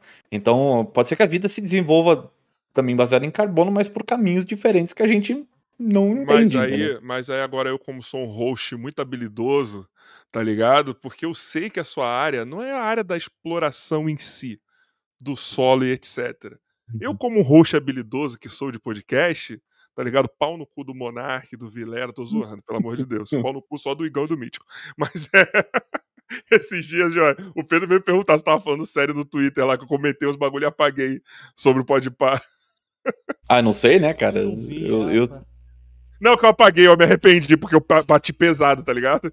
Eu me arrependi e apaguei. O cara tem birrinha com os podcasts agora. Não, com os podcasts ah. não, só com o Mítico, aquele arrombado. Mas então. É... não, não, não, não tenho nada a ver com isso. Rafael falando, hein? Tá? Tudo que eu falar aqui é responsabilidade minha. Daqui a pouco eu falo mal daquele bosta do Bruno Mota. Tá? Mas daqui a pouco, só daqui a pouco eu falo. É... Mas então, assim, mas para isso, a gente tem que ter tecnologia para a gente chegar e, e, e, fazer qualquer exploração, né? Tipo, e, e a, a tecnologia, ela tá desenvolvendo para isso, cara, porque uma coisa que eu tava. Eu, eu não, ainda não vi tu, toda a sua participação no, no, no, no né? Eu parei na parte, até uma coisa que você falou aqui também, né? Que o ônibus espacial travou muita gente durante muito tempo aqui só no, uhum. nosso, no nosso quintal, né? Uhum. E, e, você acha que agora, até por conta da, da, da dos rovers para Marte, tá ligado? O nosso aumento da, da, nossa exploração lá, os dados que estão vindo da, das sondas por aí, você acha que a gente vai ter uma, uma um acelero né, nessa tecnologia para a gente chegar em lugares mais longe, você acha que ainda está muito arcaico? Você acha que a gente ainda vai dar pena muito para isso, cara? É, eu acho que a gente está uh, ah, no momento crucial disso. A gente teve uma explora exploração espacial uh, bem agressiva durante a Guerra Fria, principalmente na, na época das missões Apollo, lá para a Lua e tudo mais. E aí, como eu falei, a gente meio que ficou. É, é, é, um. O ônibus espacial tem aquela coisa assim que eu acho ele incrível, incrível por muitas coisas, e muito complicado por outras, porque ele permitiu a gente explorar a nossa órbita aqui como nunca, mas só isso. Entendeu? E aí você fala assim, ah, mas é só isso, mas isso já não é bastante, é bastante. Só que o universo é infinito e gigantesco. Então, você para pra pensar, não é nada. Se a gente, é. Você acha que a gente tinha ido pra Marte quanto tempo antes se a gente não ficasse preso aqui na nossa órbita? Ah, acho que eu acredito em uns 15 anos no máximo. No máximo. E, e na porra louquice. Demais, mano. Na porra louquice, tá? As missões Apollo, sempre falo, os caras eram heróis mesmo, porque, olha, cara, é, fazer o que, o que fazem ali. É, os caras voltavam cara. Né? Não, não vou, nem, nem é essa questão, mas os caras tinham situações que ninguém sabia o que ia acontecer. tá ligado? Os caras estavam dando um tiro no escuro, muito, assim, né, bem preparado, mas é um tiro no escuro. Você ser pioneiro em alguma coisa não é fácil. Você tá uhum. lidando com variáveis que você não sabe. Você tá chegando lá na Lua e aí você vê que seu motor pifou, o motor de descida. E aí você fala, ferrou. Ou você tá lá na Lua, bonitão, deu tudo certo, você pousou, ah, vambora, pum, aperta o botão, o bagulho não vai. Você fala, já era. Se ferrou, entendeu? Você não volta mais, vai morrer aqui, daqui 24 horas, 24 horas você morre. Ou você morre sem ar, ou você morre de fome, ou você morre de sede, ou você morre da radiação daqui algum tempo se alguém conseguir ainda levar suprimento. Resumindo, você. você vai morrer do pior jeito de qualquer forma. É, que eu sempre falo, é, sempre falo essa história que ó, falam que os bilionários querem fazer um oásis no espaço, alguma coisa do gênero assim. Cara, o espaço é uma, desculpa o termo, mas é uma merda. Entendeu? O espaço, tudo quer te matar. Ou é, tem, ou é falta de temperatura, ou é excesso de temperatura, ou é radiação, ou é, é, é, vácuo, ou entendeu? Ou é a gravidade, que você tá num lugar, que, que ou tem pouca gravidade, você pode escapar é, da gravidade. Tem que no máximo muita... que nem o Bezos fez. Joga lá em cima, vê uns minutinhos e desce, é isso. É, é, assim, a, a, isso não dá para conter, né? É... Isso não dá. Não tem como você conter a humanidade nesse ponto. Nós, nós fomos pra, praticamente todos. Né, tem vida em todos os continentes da, Terra. A gente tem menos na Antártida, mas tem uh, pessoas morando lá, inclusive é, trabalhando e tudo mais. Uh, a gente conheceu todos os lugares, a gente foi ao espaço, a gente passou a morar na órbita da Terra. Então a gente tem no nosso, no nosso DNA do ser humano essa parte do pioneirismo. Então a gente quer conhecer as coisas, a gente quer saber o porquê, a gente quer saber como, a gente quer saber tudo. Então a gente vai até o, e, e, se arrisca, entendeu? E, e, e, tudo mais. Então hoje a gente está num ponto importante porque a gente tem alguns projetos para consolidar a, a exploração da Lua ao longo de, dos próximos, das próximas décadas. Uh, então, você tem o SLS, que é um foguete da NASA que vai fazer uma parte dessa missão para a Lua tripulada, e você tem o Starship da SpaceX, Sim. que é o que eu falo bastante, uh, que vai fazer a outra perna dessa missão, mas o Starship tem, tem uma capacidade de multimissão, de fazer vários tipos de missões diferentes, desde entrega de cargas, missões interplanetárias e, e até a Lua também. Então, a gente está começando a ver quais são as ferramentas que a gente tem na nossa mão para fazer esse tipo de viagem, porque é, você precisa ter muita redundância. Então é, olha, você tem um sistema de voo aqui. Se pifar esse sistema de voo, você tem que ter outro sistema de voo. Se esse sistema de voo pifar, você tem que ter um outro de backup e um outro de emergência. Entendeu? Você tem que ter quatro, cinco sistemas redundantes. Você tem que ter é, formas. O, o, cara que vai a, a, a, nas primeiras vezes, ele tem que ter um treinamento muito grande. Porque ele tem que saber operar tudo. Então, se você pegar um cara na, na da estação espacial que é tripulante mesmo, o cara, ele pode não saber fazer tudo porque é virtualmente impossível saber fazer tudo. Mas ele vai, ele tem um nível de treinamento tão grande que ele pega alguém na Terra aqui, faz o, a parte do, do, a parte específica que ele precisa fazer, ele sabe aplicar com perfeição ali no local de trabalho Até dele. Até porque vai lá, vamos supor numa missão dessa um morre, tem ataque do coração morreu, irmão, todo mundo que tem que estar lá tem que saber fazer a função do cara, mano. Sim. É, nem só isso, ele tem que saber como agir psicologicamente tá é estável, porque não é fácil você ficar no espaço. Você, você tem uma série de coisas que complicam a sua vida. Você tem pro, problema de visão, você tem problema de circulação, você tem problema de perda de massa óssea, massa muscular. É uma, droga, uma droga, entendeu? A gente faz porque a gente tem a necessidade de fazer isso e também tem benefícios. Ah, o Jaime quer ir pra porra do espaço, ele quer, ele é maluco, ele é piroca das ideias, tá ligado? O Jaime é piroca das ideias. Entendeu? Então, então eu acredito que a gente conseguindo estabilizar essa parte para a Lua, a gente deve ver um avanço. E assim, eu acho que essa parte da explora exploração privada vem para acelerar isso também. Uh, então, a gente te sempre teve isso tudo muito dependendo de governo. Ainda depende de governo, mas essa dependência caiu um pouco. Uh, os, os, projetos principais sempre vão estar na mão do governo. É, uhum. Ou seja, projetos de exploração, é, Lua, porque são coisas que países resolvem, não empresas, certo? É, mas a, a, iniciativa privada veio para ajudar muito. Então, se, vamos supor, se você tem um, é, um, um, carro que consegue chegar daqui até o, a Venezuela, por exemplo, num tanque só, alguém vai se interessar. Você, você criou esse carro, né? Alguém vai se interessar em fazer algum tipo de comprar ele para fazer algum tipo de aplicação comercial ou aplicação de estudo, pesquisa, qualquer que seja coisa, falar, ó, pô, a gente consegue ir, ir num tanque só. Se você não tiver esse tanque que vai fazer uma parada, você não tem a mesma, já não tem a mesma ferramenta. Sim. Você chegar lá pro governo e falar, olha, tem um foguete aqui que consegue ir até a Lua, entregar carga para a Lua, entregar carga na órbita terrestre, ir para Marte se a gente fizer mais alguns desenvolvimentos. O governo vai falar, putz, cara, acho que a gente pode pesquisar isso aí.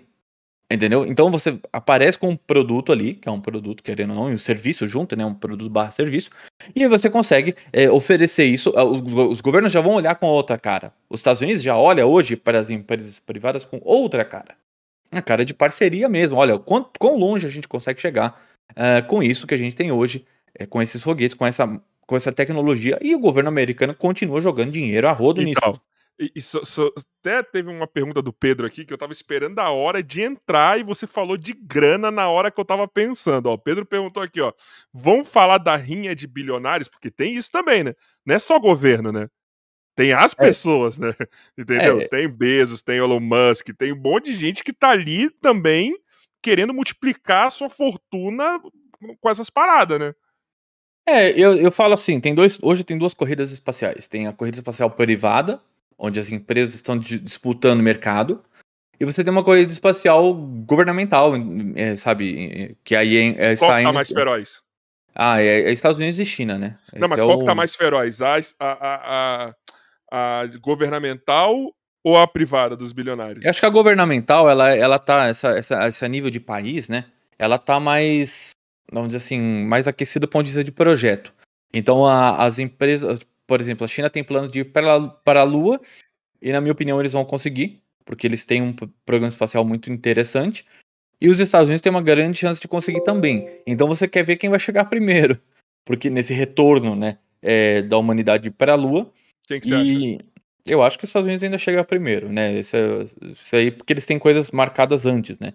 Mas a China, ela não tá brincando de serviço. Ela pousou um rover em Marte na primeira tentativa, Sim. coisa que não é não é nem um pouco simples de fazer. Coisa Pô, mas é difícil. é estranho aquele rover dela, mano. Ah, cara, você é tá um fazendo trambolhão. Não, ok, mas é um trambolhão. Na hora que eu vi, eu falei, maluco, que bagulho. Parece que te... não terminaram de esculpir, tá ligado? O bagulho. e, e aí, uh, você tem do lado da parte privada, você tem. Um, vamos dizer assim, que eu chamaria que é, que é a SpaceX contra o resto. Porque nenhuma empresa tá no nível da SpaceX, nenhuma. E tá nenhuma. muito à frente. Tá, tipo 5 a 10 anos e tenho provas é, cabais disso, porque a SpaceX pousou seus primeiros foguetes, que é essa foto aqui, inclusive, tem aqui, ó. Isso aqui é um foguetinho pousado, né? Ela pousou os primeiros, acho que foi, se não me engano, foi em 2015. E a gente tá em 2021, ninguém fez a mesma coisa com voos orbitais, né? Tem o Jeff Bezos que pousou dele, Uh, mas ele não é um foguete orbital, ele é um foguete suborbital, só vai até lá em cima e volta, não dá a volta na Terra. Ele só fez pra, pra mídia, pra gerar mídia, é. porque ninguém vai saber a diferença, né? Não é isso, não. A ideia dele ali é mais turismo espacial, é outra pegada. Mas ali, a, a, a então você tem um, o Richard Branson também, que é o dono da Virgin, da, do, do grupo Virgin, que tá ali numa área meio turismo espacial e também um pouco de carga. A parte de carga dele é bem mais interessante, na minha opinião, do que a parte de turismo. Acho que a parte de turismo ali é muito perigoso. Aqui é, que é o que o Jaime gostaria de ir. é muito perigoso e eu não confiaria em, naquilo ali, não. Do, do, Jeff Bezos eu iria na boa, assim. Mas. E ainda você tem um outro lado que é a SpaceX indo para o lado do turismo. E agora o turismo espacial vai ficar mais em evidência ainda, porque existe agora. Os americanos tiraram a dependência deles da, da Rússia para lançar seus astronautas, e aí eles têm as, pró as, próprias cápsulas, e essas cápsulas são utilizadas, essas espaçonaves, e depois sobra assento, ela, ela é reutilizável. Então eles re, é, preparam ela de novo e conseguem fazer lançamentos privados com isso. Então, virtualmente, eles estão sendo pagos para fazer turismo espacial. Tipo, o governo está pagando para depois sobrar essas coisas. Mas aí você fala assim, ah, qual é, é, isso é errado? Não. Os caras estão gerando um monte de tecnologia que ninguém achava que era possível e, e hoje outra, você tem um. Eles não vão dar uma grana em algo que não vai dar um retorno, tá ligado? Cara, eu falo eles que. Não... Então, isso é uma questão, Carioca, que é complicado. Porque quem tem. Para, para começar, quem tem grana como esses caras, na minha opinião, isso é uma opinião minha exclusivamente, eles não trabalham por dinheiro, não, tá? Eles é trabalham por, por, ideal. E poder também, dependendo do caso, então, vai. Mas aí eu tô falando ideal, não tô falando que todos os ideais também são bons. Ah, entendeu? sim. Eu não tô fazendo um juízo de valor de ideal. Ah, não, todos os ideais são positivos. Não. Porque aqui no nosso eles... quintal nós temos o nosso, Felipe. É. Nosso Felipe é. faz isso aqui no Brasil, tá ligado? É, então, assim, cada, cada um tem o seu próprio, tem o seu próprio objetivo, mas é, não é por questão de grana. Porque, cara, foguete é um negócio que você joga muito dinheiro fora, velho. É muito. Você vai pegar um foguete vagabundo, não vagabundo, perdão, um foguete pequeno, que é o Electron da Rocket Lab, que é um foguete super legal. Os caras gastaram 100 milhões de dólares e até hoje ele nunca se pagou, cara. Só do ponto de vista de, de quanto foi vendido de, de coisa, quanto foi investido. Entendeu? Então é um investimento muito a longo prazo. E tem uma outra coisa, diferente de um. É, de um avião, ou até pensa um carro de Fórmula 1, né? É, você pensa o cara tá dando volta lá. O cara deu 25 voltas no circuito lá, foi super bem, mas não terminou a corrida. Deu uma porrada ali já era. Mas você viu, pô, beleza, o foguete, cara, você vê e um carro de Fórmula 1 custa uma fortuna. Mas o foguete pode dar o bagulho errado do momento zero, até antes de lançar, até o último segundo quando você para a carga, tá ligado? E se, se der errado, não importa o ponto que deu errado, entendeu? É o, preju o prejuízo vai ser o mesmo, entendeu? O cara vai tomar. Tem, tem um lançamento de uma empresa que chama Firefly, que, é, que era o primeiro lançamento deles. Eles explodiu 15 milhões de dólares ali, ó. Plá, já era. Tá entendeu?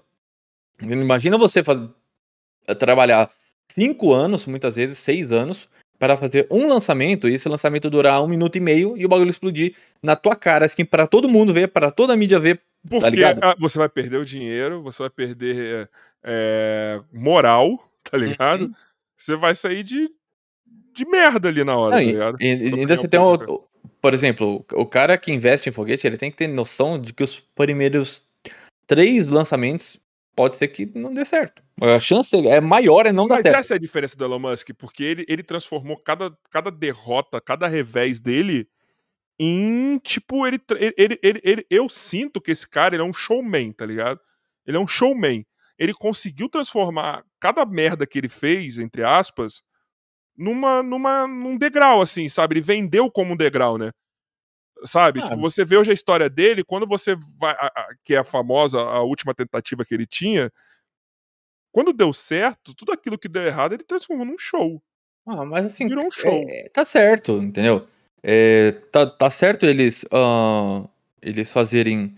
Uh, essa parte, porque é uma. Assim, você sempre aprende. Aprende, sempre pensa dessa forma também sempre vai avançar em alguma coisa. Pode ser que não avance tanto, mas vai avançar em alguma coisa, vai entender um pouco mais sobre aquele equipamento.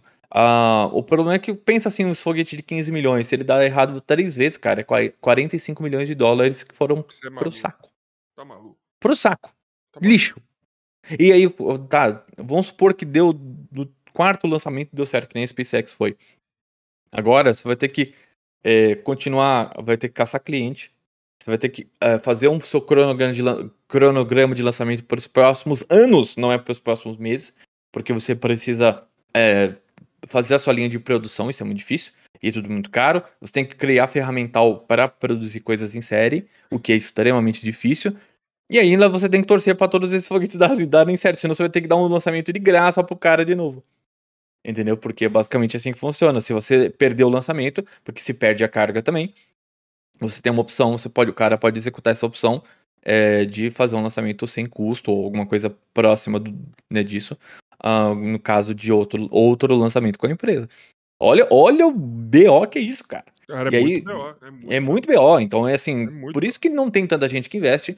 Isso a gente tá falando só do foguete, ou seja, a empresa vai lá e faz é, os seus motores, faz o, o, o, foguete como um todo, primeiro e segundo estágio, e lança. Agora, empresa que faz motor de foguete tem menos ainda, porque é um negócio que. É, eu sempre falo que diferente do carro, que você olha o carro e tem um motor, né?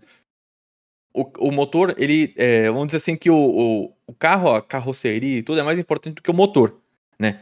É, por, assim, vamos, vamos dizer assim que ele é mais importante que o carro se mexa do que ele seja rápido. Sim. Certo?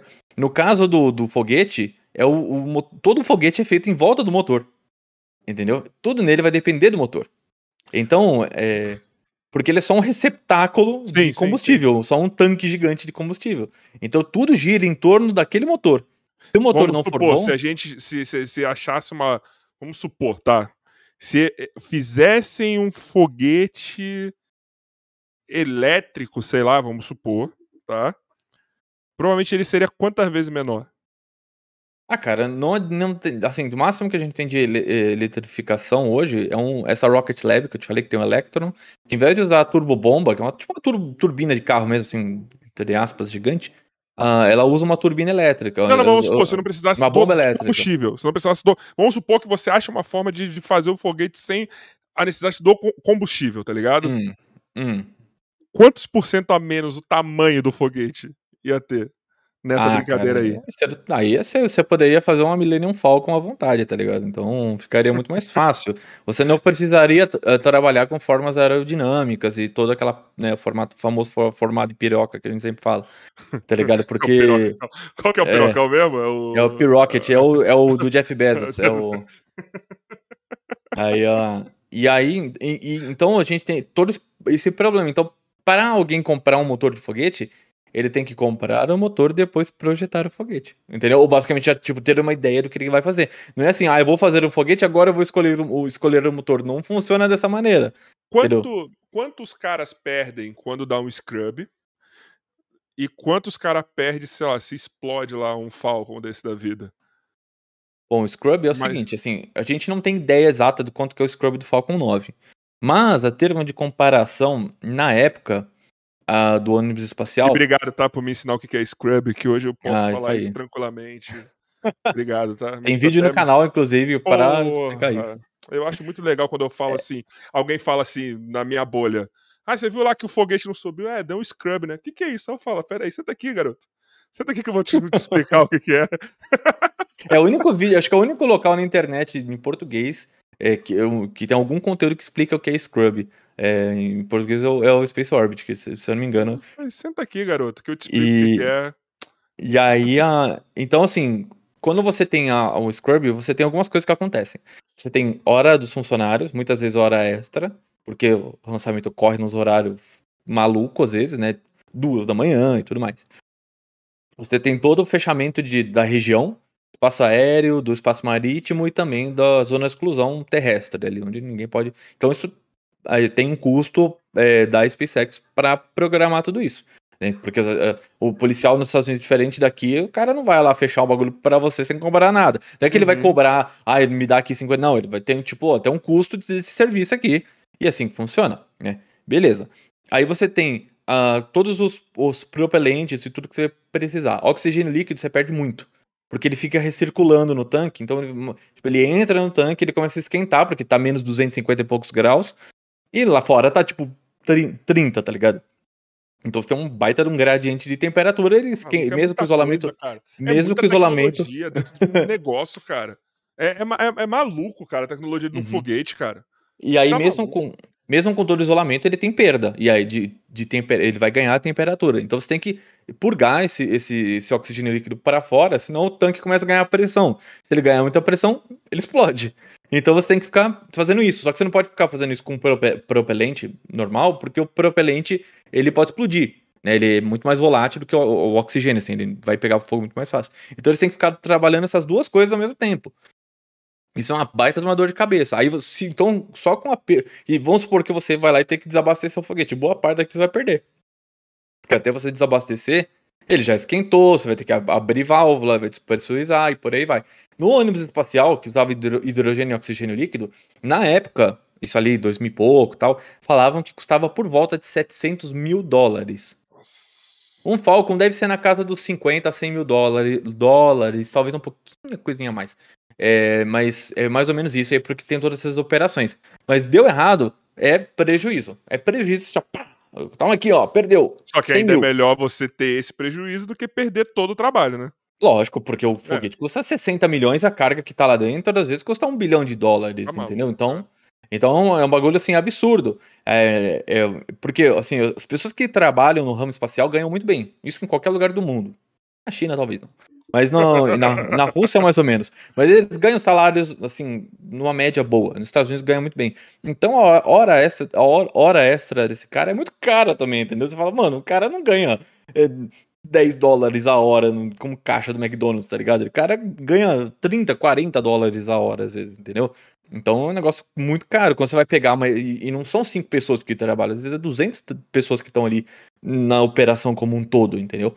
É, é uma galera. E, e essa, esse pessoal vai, vai trabalhar antes, durante e depois do lançamento. Não é só. Mas tu acha. Mas, mas você acha que cada vez menos a gente vai ter problemas de foguete sendo perdido, tá ligado? Tipo, de explodir essas coisas. Eu acho que, que é, é uma parada que a, a partir de agora, principalmente na, na, na, SpaceX, ela vai ser raro, raro, raro de acontecer. É, isso já tá diminuindo, assim, na verdade, né? A quantidade de foguetes, de, de lançadores aumentou. Um, e o número de lançamentos está eh, muito próximo de bater os recordes da história da época da Guerra Fria. E naquela época a gente tinha uma razão de acerto muito, muito menor. É, ou seja, sei lá, cada 10 foguetes que lançava, 4, 5 não dava não, eu certo. Lembro, eu lembro que tinha sempre notícia, eu, eu, eu tenho essa memória, tá ligado? Tipo, explodiu. Morreu não sei ah. quem, não sei quantos. Tinha, tinha sempre uns bagulho desses. Se eu não me engano, o último, a última falha da SpaceX não foi nem em voo, foi em solo, foi 2015. Esse foi explodiu antes de um teste e, e isso, foi isso. Então a SpaceX está com putz, uma pancada de lançamentos. Não, o de erro agora da SpaceX é quando, quando só não consegue acertar o alvo, né? Não é, né? é, quando, é, normalmente eles acertam o alvo. O que acontece é quando eles têm algum problema, eles já desviam para pra é, água, né? pra, pra cair na água. Então. Quando é... cai na água, eles perdem ou não? É, eles jogam na água justamente para recuperar. Não dá? Perde. Não, não dá. É, cara, o negócio. Você tem uma ideia. Teve um, tem o Falcon Heavy, que é aquele que tem. É um Falcon 9 com dois do lado. Como se fosse esse aqui, só que com, né, com dois. E aí eles foram. É, eles, ele pousou exatamente como esse aqui, o, o, a parte central dele, as outras duas. Os dois pousaram em solo, que é aquela puta imagem maravilhosa de Sim. dois boosters pousando. E aí pousou como pousa né, né, nesse quadro aqui, quadro aqui. Aí ele, eles estavam numa época que eles estavam aprendendo muita coisa nessa parte de pouso. E essa balsa ela foi retornando é, para para terra, né? Foi terra firme, né? No caso. E aí eu pegou um mau tempo na, no, no caminho e o booster caiu na água e quebrou. E aí os caras chegam com o bagulho que, que voltou ali, com o resto que voltou, tá quebrou na metade, velho. O bagulho caiu, só caiu no, no mar, assim, tipo, plum.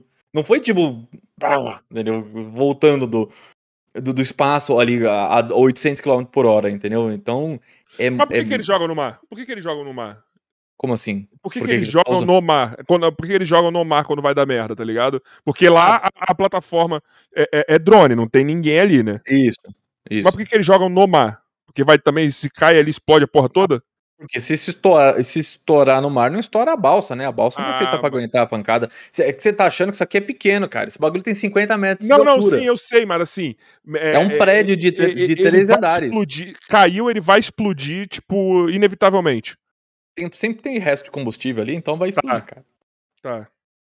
Sempre tá. tem. E aí, e aí é uma explosão do cacete mesmo. Fiquei Nossa, cara, mesmo sendo pergunta. pouco... É um... Foi, Eu fiquei triste com a pergunta do Carioca. Que pergunta? Por quê? Eu teria respondido para ele assim: você acha que é melhor jogar em cima de uma cidade? Eu acho, depende. Se for Belfort Roxo. Você não jogaria? Você não jogaria cara, em cima de Belfort Roxo? Cara, Belfort Roxo. O Palato até parou Belfort Roxo é um dos nomes mais bizarros que tem de. de Mas você acha que é só o nome? Você tem que ver a cidade, caralho. Cara, Belfort Roxo. É, é, é, é, muito bizarro. Tem umas cidades no Rio de Janeiro que tem uns nomes muito engraçados, cara. Não, é que você tem que ver a cidade, cara. De lá eu acho engraçado o Rio de São Paulo. Por quê? Aqui, porque por perto, por exemplo, tem Taubaté, o outro chama Taubaté. Quiririm. Não, tem, tem, uma boa que eu já fui jogar. Tem uma que, perto, que é Pindamonhangaba. Não, tem um melhor ainda, que eu já fui jogar, mano. Que eu só descobri essa cidade no dia que eu vi na tabela que eu tinha jogo. Estiva Gerbe. Nossa. É, é a placa é assim, ó. Seja bem-vindo, volte sempre logo na frente, tá ligado? De tão pequena que é. Mano. Sertãozinho tem. Deixa eu perguntar um Sertãozinho. Hum. Acho que só o Palota vai saber responder essa pergunta. Você não confia na minha capacidade? Nem um pouco, depois dessa última pergunta, então. Que horror. É, eu vou jogar uma pedra, eu quero que tenha menos impacto. Eu jogo onde? Numa pessoa. Ah, vai tomar no seu. Não, não, não, não é pessoa, é um arrombado. Vai, fala. O que, que eu ia perguntar? Toda eu tenho pena gente... da sua filha. Todas as tecnologias a gente vê que tem uma curva de, vamos dizer, de ganho de potência, de tecnologia de aumento de evolução, aonde ela cresce ganhando potência e chega uma hora que ela diminui o tamanho da, do objeto, vamos dizer assim, ganha, é, mantendo ou ganhando. E ela sempre fica. Tipo nessa. uma lei de Moore da vida. É, sempre tem essa, que ela cresce e daqui a pouco ela, a tecnologia diminui. Depois eles crescem, uhum. igual, se a gente for pegar o celular, você vê. O celular era um trambolho, virou um bagulho pequenininho. Virou tela de display de, de toque e ficou grande tudo de novo. Aí agora estão miniaturizando, dobrando ele de novo. Daqui a pouco alguém cresce essa porcaria de novo e vira os tijolão. E vira, vira um tablet. O foguete tá acontecendo essa onda nele com ele também, porque a gente que vê de fora, a gente não, não enxerga. Antes da sua resposta, antes da sua resposta, eu quero falar que assim, são as pequenas coisas que mostra que o Joy demonstra sentimento. São as pequenas coisas. E uma delas, quando ele se quando ele, ele, ele não caga pro convidado, que ele pergunta interage com o convidado, mostra o quanto que ele gosta e respeita a pessoa que eu trouxe aqui. Tá ligado? E isso aconteceu, sei lá, umas quatro vezes em legal, 211 episódios. O legal que você falando isso, os outros que estão ouvindo vai achar o quê? Não, mas é pra achar justamente o que que é. Tá ligado? Você fez alguma pergunta pro Bruno Mota? Não. Mas ele ia falar que não sabia. Pessoal, por favor, depois quando acabar aqui, vocês vão lá no episódio do Bruno Mota e deixem o dislike e deixem um comentário sobre esse episódio incrível que aconteceu aqui no podcast, tá? De 59 minutos. Já diz muito sobre isso. Não Posso falar agora? Desculpa, tá? Ter te cortado, isso. perdão. É, é o seguinte, então, Joy, a, a, melhoria, ela tem acontecido na, na forma de rendimento. Ou seja, hoje você extrai mais é, desses foguetes do que se extraía antes. Tem alguns motores específicos que já existem há muito tempo. Um, alguns motores russos que são motores muito bons e aí eles, eles são mais conservadores do ponto de vista de mudança, mas são motores espetaculares até hoje. Mas hoje você, é, é o mercado está indo muito para o lado do metano, então eles estão usando muito metano, uh, porque ele é uma queima mais limpa e um combustível mais barato também e mais fácil de ser criado em outros lugares se for necessário. Né? Não, não é esse o objetivo principal, é mais da SpaceX, mas uh, mesmo assim ele é um combustível mais fácil de se obter do que o RP1, que é um, é um tipo de um querosene ultra refinado, que é caro para um diabo, não é qualquer um que produz. o metano é muito mais fácil de se produzir, né? E é mais, consequentemente mais barato também. E aí você, é, com isso, você consegue. Eles, hoje tem com tecnologia de impressão 3D, o modelamento é, 3D também melhor engenharia, engenharia de materiais, você consegue fazer é, motores que suportem maior pressão na câmara de combustão ou, ou, nas partes internas dele e, consequentemente, você consiga fazer gerar mais potência.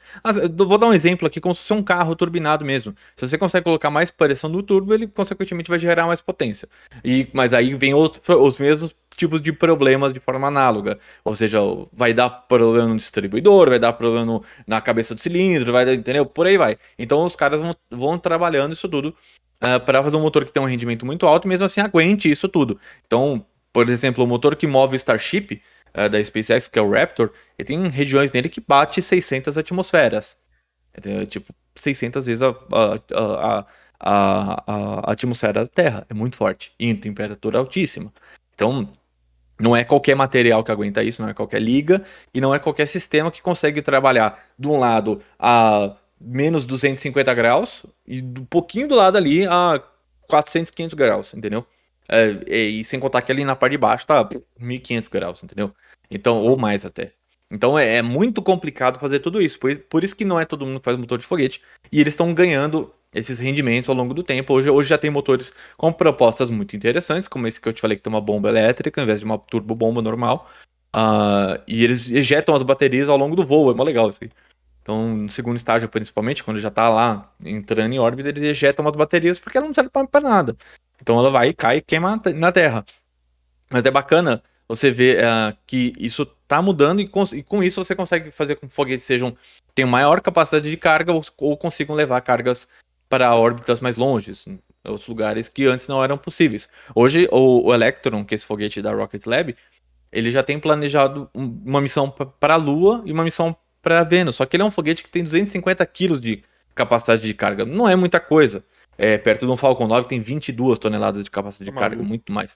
Então, é, eles conseguem tirar mais de um foguete pequeno como esse e fazer com que ele seja viável do ponto de vista econômico também, do ponto de vista de lançamento. Isso é muito legal e isso não era possível há 10 anos atrás, já seria muito mais complicado de fazer. Ô, Pedro, deixa eu perguntar um negócio. Bem, bem. Antes de eu partir para uma, uma, última pergunta. Não, peraí, antes de falar de fazer minha pergunta, manda o áudio aí do, do Hayato, Joy. Você falou que vai que quer ver minha cara ouvindo esse áudio, já tô até esperando coisa ruim, vai. Vamos lá. Não é ruim, não, é legal. Hum. Dá um áudio mais curto, esse aqui é o último que eu vou dar hoje aqui. Sobre os bilionários, eu acho que eles estão querendo ir pra Marte, pra Lua e tudo mais, pra, tipo, dominar ali e querer um território todo no planeta, entendeu? Imagina, eles têm um território do tamanho de um país pra dizer que é deles, só que em Marte, entendeu? Aí deixar aí pra eles a próxima geração da família deles. E sobre vida, mano, eu acho que podia ter vida, por exemplo, em Marte, que, tipo, no subterrâneo, entendeu? Sobre a vida em Urano, eu, é, sobre a vida em Urano. É, poderia ter e tal, porque a gente, mano, a gente não sabe muito, é mais especulativo e tal, porque não tem como você saber exatamente o que tem dentro de um planeta gasoso, entendeu? E se tiver vida lá, com oxigênio e tudo mais, ele pode estar numa camada abaixo, assim, porque o, o, o oxigênio ele é mais pesado do que o hélio e o, e o metano, né? Aí ficaria uma camada de metano na atmosfera e o gás, é, e o oxigênio ali embaixo, entendeu? Camada de oxigênio. É, beleza. E, e é isso, pessoal. É, eu acho que o, o, o mundo só vai melhorar mesmo quando todos os países se juntarem, entendeu? E poderem trabalhar juntos para poder fazer um projeto aí é, espacial, entendeu? Só tem que trabalhar junto, vários países, entendeu? Ficar nessa corrida espacial não adianta, cara, tem que trabalhar junto. E é isso, muito obrigado aí, e também tô interessado aí na vaga aí, se tiver aí, trampa aí pra mim, tá bom. Valeu, falou, é nóis. Ô, Rayato, sei de onde você tirou essa história aí de vida né, na, no subsolo aí de, de Marte e tal. Você tirou isso lá da Liga da Justiça, que o, o caçador de Marte, os marcianos vivem tudo dentro do planeta, tá ligado? É, a gente não sabe, né? A gente não sabe, por isso que eu falei, quando a gente chegar lá e conseguir pisar e explorar com maior velocidade, a gente vai começar a descobrir coisas que é, podem é, sur surpreender mesmo, assim. É, acho que tem, tem que estar bem aberto nesse ponto.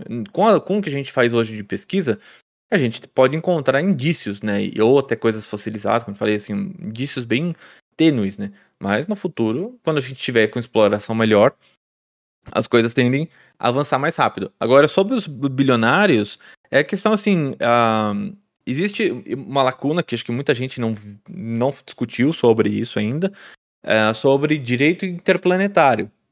É, não o direito espacial exatamente, que o direito espacial na prática ele é mais sobre uh, ele é mais sobre a órbita terrestre. Tem algumas coisas falando que lá que é, ninguém é dono de um planeta, são territórios internacionais, como é a Antártica.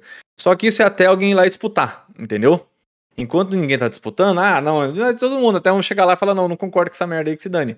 Entendeu? Então aí, aí vai ter que se escrever toda uma série de leis e provavelmente a gente pode ver guerras até a respeito disso daí. Porque a gente é, uma, é um novo oeste, entendeu? Vamos dizer assim. É, você não tem leis que dizem que uma empresa não pode colonizar um planeta. Você não tem é, tratados internacionais, todos eles são muito frágeis, né? Diferente de leis é, de um país mesmo. E mas, aí mas você... tem leis, por exemplo, o espaço, a nossa órbita aqui, ela tem uma jurisdição, tá tem. tá ligado? Mas tem, aí? Um. Existe um, o, tratado, existe um tratado para uso pacífico do espaço, então você não pode ir lá ficar fazendo teste de míssil intercontinental, você não pode fazer teste nuclear, uma série de coisas. Você pode botar um satélite lá para espionar, mas você não pode usar arma, entendeu? Basicamente isso. Isso, isso é, uma, é uma coisa assim de. É, chama, é uma ameaça mútua. Então todo mundo fala que não vai usar porque Senão vai todo mundo se ferrar, entendeu? É Sim. É basicamente isso. Porque aí fica uma coisa muito louca, né? O cara discute todo ali mundo pelo. Se mata, né? É, é, o presidente dos Estados Unidos discute pelo Twitter com o presidente da, da China, o cara manda uma bomba nuclear que tava no espaço, tá ligado? Cinco minutos depois, entendeu? Então não é uma coisa que. É, é, é assim, é, é a destruição mútua, né? Porque isso aí seria muito complicado. Agora, quando se trata de outro planeta, a coisa fica muito complicada, porque você tá longe, você não tá lá. Vamos supor, se o Elon Musk manda lá uma nave lá um Starship lá com 100 pessoas e fala, a partir de hoje Marte se chama Musk. Dane-se. Ah, mas não é Marte. Dane-se, vem aqui me buscar. Entendeu? e aí? Tá ligado? Ah, cola pode... pra cá, cola pra cá. Aí, aí, você vira e fala assim: ah, mas tá bom. Aí chega lá o governo americano, passa, consegue pousar, passa 100 pessoas ali na, na bala, tá ligado? Mata todo mundo. Aí vem uma outra empresa e faz a mesma coisa cinco anos depois, tá ligado? Uma hora alguém. Então, a gente tem um problema aqui, porque abriu um precedente, a gente precisa resolver isso. Então é tudo muito. Uh, é, é, é, muito complicado essa história toda. eu acho que gente, isso vai ser um, um, problema em algum momento. Você pode escrever, pode pegar esse áudio daqui, um, esse, esse, esse, programa daqui uns 20, 25 anos, e você vai falar, cara, alguém lá, lá atrás falou que isso ia ser mó BO do caramba. E vai ser. Porque a gente não tem é, nada porque, a respeito, porque a gente nunca fez isso. Sim. É As leis, elas representam aquilo que uh, nós, como sociedade, né, a humanidade como um todo, faz. Então você não vai criar uma lei falando que a pessoa não pode é, usar movimentação é, antigravitacional. Tá ligado? Porque essa lei não faz o menor sentido. Porque não existe nada até hoje que consiga fazer um movimento antigravitacional sem colocar uma força. Então, para que, que você vai criar uma lei sobre algo que você que não tá na sua realidade? É a famosa entendeu? jurisprudência também, né? Não tem, não teve nada, não tem nada. Tem jurisprudência, não tem nada. Então não você vai. É proibido o teletransporte. Que bom. Todo mundo tá, tá cumprindo a lei por, tá ligado? Por osmose. Entendeu? Então não existe. Se você não faz uma. Ela vai representar o que a. Por exemplo, vamos supor que a, a primeira pessoa que assassinou alguém numa sociedade, as pessoas viram um problema e não sabiam o que fazer. Porque não existia nenhum nada ali, as pessoas tiveram, tiveram que entender que essa perda causa um problema para a sociedade como um todo, então vamos botar uma ordem nessa bagunça, entendeu? Mas você alguém quer, você quer simplificar esse exemplo? Hum. Pandemia. A última pandemia mesmo que todo mundo teve que ficar em casa foi, sei lá, gripe espanhola, essas Sim. porra aí que a gente não tava nem vivo. Nesse exato momento, nós estamos para o fim da pandemia. E aí, qual é o melhor momento de você tirar a máscara? Né? Então, não sabe. E aí, você, quando você pensou que você. A gente só se vacinava e foda-se. Uhum. Agora, tem gente que não quer se vacinar. Mano, hoje vi um negócio no Twitter maravilhoso. Que os trans vacinados, você viu isso daí? Ah, as pessoas... Isso é de zoeira, né? É, que... maravilhoso. Se sentem vacinados. que não estão vacinados, então, se sentem como se tivessem. Esse tipo de coisa. E aí a gente tem um, vai ter que aprender com isso. Isso vai causar alguns problemas a respeito. A Lua não vejo um problema com isso, mas Marte é mais complicado. Uh, mas eh, alguma coisa, alguma hora a iniciativa privada vai ter interesse nisso também. E, e aí vai começar, né? A, a, a gente já vai estar tá muito mais evoluído como espécie ainda, né? Eu sempre olho essa perspectiva como espécie, muitas vezes, porque a, espécie, a, a perspectiva de espécie transcende eu, você, o Biden, sei lá, qualquer um aí, presidente do Brasil, por aí vai. Então é quando você olha numa visão macro, né? A gente sai do, do de saiu de, sabe, homem das cavernas e hoje a gente explora o espaço. Entendeu? É um baita de um avanço. E a, e a espécie que avançou, né? Não foi é o Pedro que avançou, não foi o Elon Musk, não foi, então foi a espécie que avançou como um todo. Então a gente vai olhar para esse futuro falando, olha, a gente vai uma hora isso vai acontecer, isso é um fato. E a, e a gente precisa de pessoas, legisladores e pessoas públicas que façam esse tipo de uh, movimento para botar uma ordem nisso. Senão a coisa vai ficar realmente começar a ficar perigosa e, consequentemente, a gente vai reacender uma, um pavio ali de guerra que acho que é um, é um motim muito. É assim, uma, um e não é um estopim, na verdade. não é um momento um... para isso, né? E é. não é um momento, né, mano? Ainda tá brigar por um deserto radioativo que nem Marte, gelado pra cacete, né? não vale a pena. Mas aí é o famoso. Porra nenhuma. É, o famoso ver qual tem maior, tá ligado? É, é isso mesmo. Aí qual fica essa disputa. maior. Mas, então, mas, é... mas eu acho que a grande disputa é essa, mano. A minha percepção que não, eu acho que de novo, voltando naquela aquele paralelo entre iniciativa privada e governos, eu acho que a iniciativa privada é, é uma parada de ver quem tem um pau maior, mano. Entendeu? É o poder, é. mano. É, é isso, entendeu? É, muito é que os objetivos são bem diferentes, né? São é, o governo ele tá ali para desenvolver os seus projetos e é, com o único objetivo de tornar o seu país melhor e, consequentemente, mostrar que o seu país é melhor que o dos outros. Sim. Agora a empresa, a empresa tem acionista, tem o Caramba 4 e tudo mais, e, e, e tem os objetivos da empresa, logo que eu, eu sempre acredito que empresas têm objetivo. Uh, pode ser que as pessoas da empresa não tenham os mesmos objetivos, mas a empresa tem objetivos, mesmo não sendo bons. Mas elas têm esses objetivos, que o objetivo dela é fazer isso para ganhar grana, lucro. E não tem problema nenhum, na minha opinião, não tá errado. Não, não, não tá errado a empresa trabalhar por dinheiro, né? Uh, agora, quando você tem uma. Só que por que, que o negócio anda mais rápido, até, principalmente no, no mundo dos lançamentos de foguete? Porque quando você vai quer construir um foguete, uh, ou fazer um projeto, ainda mais uma empresa que já tem algum tipo de sucesso, você vai lá, conversa com uma galera, faz um projeto bem elaboradinho ali, bonitinho, e ali uma galera analisa, o board analisa e decide ali se vai, quanto vai porco e tudo mais, e vai botar as suas metas. Primeira coisa que você tem medo de ser mandado embora, né? Essa sim, coisa que sim. é muito mais complicado. E outra coisa, outra coisa é que quando você faz um projeto no governo, tem que passar por 50 mil vezes, 50 mil pessoas a mais, e todas elas têm os seus interesses próprios, nas suas próprias regiões, e pode ser que, na maioria das vezes, esses não são os mesmos interesses de quem tem a parte, o interesse de fazer ciência, fazer exploração espacial. E aí, e aí a coisa interessante que acontece na China. Lá é assim: o governo decide que quer dobrar o orçamento espacial, eles chegam no, no partido, no PCC lá, fala, olha, que, queremos dobrar o, o, orçamento. Aí o PCC no fala... PCC lá ficou bem, é, é, é, engraçado, né? É, que o, chama PCC, né? O Partido ligado, Comunista Chinês. Eu tô ligado. E aí o partido fala amém, porque o, o cara que é o, que é o o primeiro-ministro manda, basicamente, e eles são bem assim, isso é uma questão cultural deles e também do sistema político, como funciona Sim. lá. E eles vão falar assim: olha, a gente precisa pegar, precisa pegar os 20 melhores engenheiros da China para fazer isso. Ele vai apontar e vai falar: ó, você, você, você, você, você, e o cara vai falar: beleza, eu quero ir. Porque o cara também entende que aquilo tem um e mesmo se ele Agora, não falar, ele vai ter que. Ele vai de qualquer jeito. mas, eu, eu tenho, é, mas eu entendo assim que muitos querem fazer mesmo, entendeu? Porque é uma coisa muito grande. Agora, você vai lá nos Estados Unidos, você vai faz, passar um projeto de lei, aí vai vir um monte de senador falando bosta, um monte de deputado, de, de congressista falando bosta, e, e, falando que, sabe, coisa que quer financiar foguete que não tem pé nem cabeça, e por aí vai. E depois que faz, você faz tudo isso, aí começa a entrar o dinheiro. E se mudar o, o governo, pode ser que não seja cortado, porque eles têm uma política de Estado muito melhor. Mas até ali o projeto passou dois anos, tá ligado? E a China tá lá, ó. Pau, entendeu? E, e o dinheiro tá comendo solto. Agora, se os Estados Unidos não começar a, a, a, se movimentar nesse ponto, a China vai passar que nem um trem em algum momento.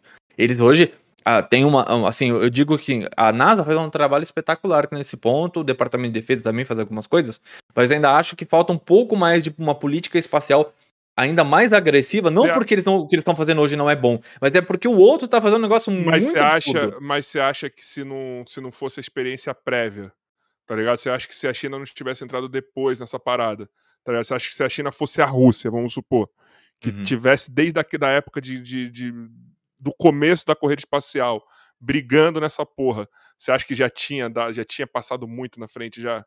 Ah, na minha opinião, a Rússia, a, a China já passou a Rússia faz tempo. Não, mas você acha que ele tinha passado o próprio Estados Unidos? Não, não, sei, anos sei. da galera já? E eu acho mais difícil porque o programa, a China, na época do programa espacial, ela era um, um campo, tá ligado? Não era, sim, não era nada. Sim, sim, assim, do ponto de vista de, de estrutura, tecnologia, isso veio muito na esteira do, da, do, da Guerra Fria ali, e aí a China veio, veio que veio, né? Então, é, mas eu acho que é, com o tipo de união que eles têm para e, a, e, a, e a ausência de é, é, burocracias quando há interesse, né? Não, porque uhum. todo, todo governo tem burocracias e, e, lá não é diferente, mas lá quando há o interesse as coisas acontecem muito rápido. Uh, eu acredito que eles vão dar dor de cabeça para os Estados Unidos em 5 a 10 anos. Começar a dar dor de cabeça tipo de verdade, assim, ah, olha. Isso é pouquíssimo. E tem uma coisa porque que é muito importante que foguetes, eles são, são equipamentos de uso duplo. Então hoje você está levando carga, mas você põe uma bomba. Entendeu? É, é muito simples. É, é, mas você acha que se não fosse o Elon Musk, mas você acha que não fosse, se não fosse o Elon Musk agora, a, os Estados Unidos estaria muito para trás a parada? Ou foi ele que incentivou até a própria China a investir também mais? Muito para trás, não, mas estaria atrás. Estaria atrás, assim, um pouco. Porque o, a, a China, ela, ela fez, ela pulverizou muito. Então ela tem vários pontos de lançamento, vários foguetes diferentes, várias equipes diferentes. Então quando você começa a treinar equipes de forma para, paralela, você começa a borbulhar esse mercado. Entendeu? Assim, lá dentro mesmo. Então tem muitas empresas na China nascendo, uma porrada vai morrer. E, e é normal morrer, né? Empresa, empresa morrer, não, as pessoas, óbvio. A menos que seja caia um foguete na sua casa, que isso é uma coisa que acontece bastante na China. então. É sério? sério. Os é caras, tipo. Pedro? Ah, os caras lançam e foda-se onde cai, tá ligado? Mano, e tá cai em vila, e cai cheio de, de, de, propelente tóxico pra cacete, tá ligado? É uns bagulho absurdo, assim. É muito diferente do que acontece nos Estados Unidos. Lá lança e dá. Tem, tem perímetro urbano no local de lançamento, assim, muito próximo? Ah, não, é zona rural, mas cai, já caiu em vila, assim, umas vilas Nossa. assim, já caiu. Tem imagem pra caramba na internet disso. Tipo, um pedação gigante de um foguete soltando fumaça amarela lá e a galera lá no meio. Tá, tá ligado? Aquele bagulho faz mal do cacete. Já... já teve gente que morreu e tudo mais. Entendeu? Então, eles não têm esse, essa preocupação ainda com essa parte. Uh, mas, uh, mais do ponto de vista do Estado. Eu não acredito que vai ter. Não, viu? assim, não, não, não vou nem julgar esse ponto, mas eu tô falando assim, do ponto de vista do Estado, para eles o programa espacial deles é realmente muito efetivo. É um bom programa espacial. Ah, os Estados Unidos fazem uma coisa boa que é, eles, eles uh, pegam empresas que estão começando agora. E eles vão lá e dão, tipo, a NASA dá um, um lançamento lá de um projeto de faculdade pro cara, tá ligado? Falou. De, então, dá um projetinho simples que nunca ia subir se não fosse aquilo, entendeu? Se der errado, ó, todo mundo aprendeu um pouquinho. O pessoal da faculdade aprendeu, o pessoal do lançamento de foguete aprendeu, a gente incentivou o mercado e por aí vai. Alguns vão morrer? Vão. No meio do caminho? Vão morrer. A empresa vai, vai acabar falindo e tudo mais. Mas o que está acontecendo hoje não é isso. Sim, tem uma empresa ou outra que obviamente vai ter problema, mas você está criando um ecossistema todo de empresa, de fornecedor, de material e tudo mais, que é muito mais solidificado do que o governo lá enfiando grana o tempo todo, só o governo, né? O governo ainda coloca muito dinheiro e tá certo colocar, é, até por fins de segurança nacional. E aí os caras estão lá trabalhando nisso, trabalhando, trabalhando, e tá aparecendo um monte de empresa que nos próximos 3 a 5 anos sempre falo que eu vou ter que começar a escolher o que eu vou transmitir. Porque não vai dar mais para transmitir tudo, entendeu? Não vai ter tempo mais, tem muita empresa lançando. Vai virar, vai virar grande evento o lançamento, vai ter que ser uma parada tipo muito foda. É, então, vai ter que assim, eu vou. Eu, eu como, por exemplo, vou transmitir. Mas eu, se for para escolher um lançamento de um Falcon 9 aí ou de um Electron, como eu vou escolher o Falcon 9, entendeu? Não, então vai ter que escolher. E, e aí é. eu vou. Ah, eu vou. Eu, eu, eu vou. Deixa até eu dar esse exemplo, porque assim. De quem veio de fora. Quando você veio aqui foi. Ixi. Março? Não lembro. Eu, mas era começo lembra... do ano. Mas era começo hum, do ano. Sim, sim era começo do ano. Eu lembro que as coisas já estavam acontecendo. Tá ligado? Lançamento pra caralho. Tinha semana que tinha uns dois. Tá ligado? Tipo, eu lembro que tava cheio de live, o negócio tava. Eu já achava que falava. Eu olhava para aquilo, eu lembro que eu comentei e falei, cara, que momento para fazer conteúdo de, de, de, de, foguete, de astronomia, de ciência. Tipo, que momento. Cara, hoje é um absurdo. Hoje eu não consigo mais acompanhar os lançamentos que vocês, que vocês cobrem. Tá ligado? Às vezes eu só vejo porque eu falo, caramba, tá tendo. Cara, tipo, eu assim, vejo. Analisou, eu... mas tipo, tem muito agora. Tá rolando muita coisa. Eu, eu, é, não, eu que faço isso todo dia, muitas vezes não consigo acompanhar todas as, as notícias que saem. Porque às vezes tem muita coisa que sai. Eu nem entro tanto na parte de satélite eu entro na parte de lançadoras. Se eu fosse pra parte de satélite, cara, é, é um Acabou. mundo todo ali, aí não rola. Eu pego só os que são mais importantes e tal, coisa maior e tudo mais. Mas é muito grande. E, e então a gente vai tá indo um mercado interessante, a gente essas coisas vão trazer benefícios para a nossa vida. Isso é um fato, já, já tem trazido, a nossa vida vai ficando mais fácil e, consequentemente, mais conectada. Então, é, é um bom investimento e é o melhor do, da nossa tecnologia como espécie. Entendeu? A tecnologia espacial é uma coisa muito impressionante, né? Assim, não é para qualquer é, espécie conseguir sair do próprio planeta, entendeu? Você acha que para nós aqui, cara, eu sei que eu tô, eu já vou acabar, tá, Joy? Eu sei que também você tá também, eu sei que você, eu sei que o, Pedro vai te dar o trabalho daqui a pouco. É, mas você acha que precisa de, precisa de mais é, criador de conteúdo aqui? para expandir mais também isso, porque eu vejo hoje, eu achei que ia crescer mais e não cresceu tanto. Ah, cara, eu acho, eu acho que é bom que tenha, sempre, é, mas eu acho que precisa ter qualidade, eu sempre, sempre bati nisso. É, eu acho que tá, tá num momento assim embrionário nessa parte, ainda tem muito, é, muito clickbait, muito sensacionalismo. Mas como que tá? Porque assim, eu ainda só consigo enxergar você, Serjão, a Ned, o Jaime agora deu uma paradinha, assim, o Jaime uhum. baixou um pouco, mas. E o Schwarza, assim, vai. É, o Schwarza Só... nem tá nessa parte, ele tá mais é. na parte ali de, de, de Mas ele fala alguma coisa, ele fala, mas ele é um cara que ainda cobra algumas coisas assim, que ainda fala sobre isso. o assunto às vezes. Mas eu vejo vocês, assim.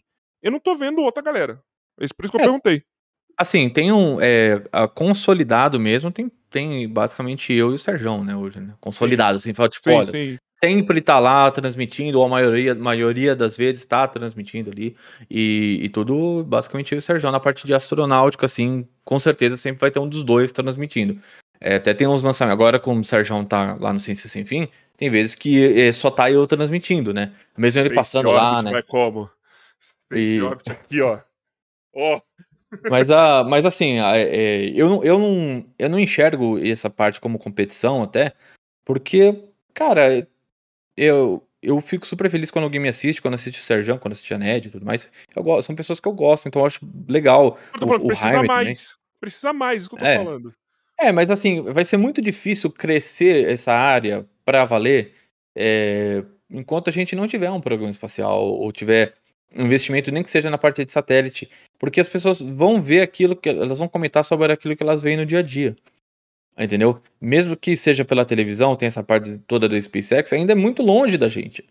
99,9%, 99,999%. Ah, tem o Marcel também, né? Tem o Marcel é, também. Tem o Marcel, é, tem o Marcel, né? é verdade. A gente acabou não citando o Marcel. Mas o Marcel, por exemplo, ele é baita de um brother meu, por sinal, um beijão pro Marcelo, ele, ele é só pega os lançamentos americanos. Ele falou: eu vou pegar daqui até aqui porque eu não consigo, cara. Ele falou: eu não é, eu não consigo pegar que nem você faz de Rússia, Índia, é, todas as lançadoras, a, a movimentação de estação espacial, teste de Starship, é, China, quando tem lançamento, Japão e por aí vai. Entendeu? É muita coisa, realmente é muita coisa. E é difícil porque é uns horários, uns horários muito complicados também. Tem muita coisa de madrugada, tem coisa de domingo para segunda-feira, por exemplo, que não é todo mundo que pode. Eu só consigo fazer o que eu faço porque eu tenho uma condição muito especial de trabalho home office. Sim, sim. Entendeu? Senão eu não conseguiria jamais fazer isso. Jamais. É uma situação muito específica. Entendeu? Então a disponibilidade é uma coisa difícil de ter. E aí, quando você vai criando esses expoentes, ou seja, essas pessoas que se destacam e estão sempre, sempre lá, é, você vai virando alguma referência, né? O Sérgio é uma baita de uma referência tá ligado? Então, é, e, e, eu, eu quero conseguir ser um décimo do que o Sérgio é, já tô feliz pra caramba, entendeu? Não do ponto de vista de tamanho, mas do ponto de vista de tanto de conhecimento, é um cara que conhece pra caramba, um cara que tem uma baita, sabe, tem muito conhecimento e, e é um cara que eu gosto de conversar. As duas vezes que a gente demais. se encontrou hoje, cara, a gente bate, a gente tem a mesma área de formação, a gente tem, sabe, o, o mesmo background de, de algumas coisas e, e, e, é um cara legal, é, mesmo assim. Então, é uma. É, eu torço para que tenha mais pessoas e torço para que as pessoas vão para o lado do, entre, do entretenimento e não do sensacionalismo, que são coisas bem diferentes, né? É, e, e tem, tem alguns. É, ainda. Eu não vou dizer assim que são canais específicos para isso, isso, porque hoje já tem canais específicos que são um pouco melhores. Mas é mais no sentido de. É, canais que querem só se aproveitar do, do hype para fazer sensacionalismo. Tem alguns que, que fazem, views, assim. Que é a view daquele momento, né? É, é e não, não é um cara que é, não é um cara que produz conteúdo a respeito disso. Esses daí, esses daí geralmente que produzem conteúdo para astronáutica assim, são melhores e tem uma, uma parte assim mais preocupada e é legal, entendeu? Tem tem caras bacanas que fazem sim. Mas live é mais complicado mesmo, não é todo mundo que tem condição de fazer o que eu faço, o que o Sérgio faz, entendeu? Não tem. É, é, é uma situação outra, muito específica. Né, porque te, te mexe com a tua vida, porque é o que nem eu falei. Tem vezes que eu tava uma hora da manhã, vocês estão fazendo live. Cinco horas da manhã, você tá fazendo live. Três horas da manhã, vocês estão fazendo live. E assim, gente, não é que eles ficaram só direto, que às vezes eles têm que abrir live e não tem horário, tá ligado? E outros, tem que criar um público que vai receber a notificação lá e vai entrar, mano. Uhum. Entendeu? E vocês têm esse público.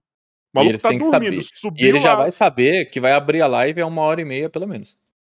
Tá ligado? É muito raro ter live menor do que uma hora. Entendeu? Só quando acontece alguma coisa muito rápida, e ali, assim, é, é umas, tipo, algumas movimentações na estação espacial são um pouquinho mais rápidas mesmo. Mas não são todas, tem algumas que demoram um pouco mais. Mas tem lives que são demoradas mesmo, como eu falei. Eu tenho, tinha uma live do lançamento da Crew 3, que é uma missão tripulada para a estação espacial, que ia ser sábado agora. Foi cancelada. Cancelada, foi adiada, né? É, para esse sábado. E aí? Tá ligado? Se eu tivesse um compromisso, eu ia ter que. Ah, porque hoje já é uma fonte de renda e tal. Mas outra, outra pessoa vai falar, putz, cara, eu já tinha uma viagem marcada, vou lá viajar, entendeu? Então você tem que ter essa disponibilidade de agenda que não é, é, um, é uma das coisas mais difíceis que tem, cara. É Ou senão você vai viajar, é que nem os caras tem, tem agora alguns influenciadores de futebol que eles agora estão fazendo live diárias. Uhum. Irmão, você vai viajar pra casa do chapéu, você vai ter que abrir live de lá e se vira. Tá ligado? Você vai ter que ter no mínimo um notebook, tipo, potente, tá ligado? Bom para você fazer o que você quiser, levar sua câmera e já era. Tá ligado? Só que. Só e algum momento criei, vai acontecer isso com você. Eu criei uma, uma, uma capacidade de, é um estúdio aqui para fazer live com iluminação, com microfone, com tela, tenho minhas telas, tem minha mesinha aqui que eu faço os meus desenhos e tudo mais, que é, me limita muito se eu estiver fora daqui. Entendeu? Porque é, isso aqui tudo, eu só faço a live do jeito que eu faço porque eu tenho esses equipamentos aqui. aqui. Entendeu? Isso aqui é um estúdio, não é um, ah, um computador, não, é um estúdio. Tem um, Mas você ficaria, se você é daqueles assim que você vai estar tá viajando, aí você vai falar, cara, será que vai ter tal coisa agora? Será que vai brotar tal coisa? E aí, o que eu vou fazer, mano? Tipo, é. você fica nessas noias? Assim, eu, em algum momento eu vou ter que abrir mão de alguns lançamentos, né? Alguma, alguma época assim, porque vou acabar indo viajar e tudo mais. Vou ficar um pouco mais, é, mais light com isso, mas, cara, é um trabalho, né? Assim como trabalho, a gente tem férias uma vez por ano, né?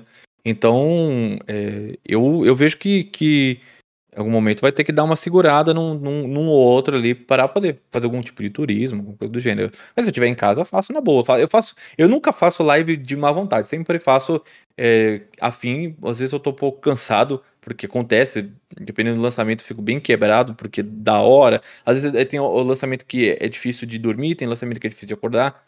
Então. Qual que é o pior? É, cara, pior tipo de lançamento é às 5 da manhã, cara. É o pior lançamento que tem. Não tem. Não, o pessoal que tá lá é o pessoal mais raiz do canal. Eles, geralmente são lives muito boas. Porque o pessoal inteira é um pessoal mais é, raiz assim do canal.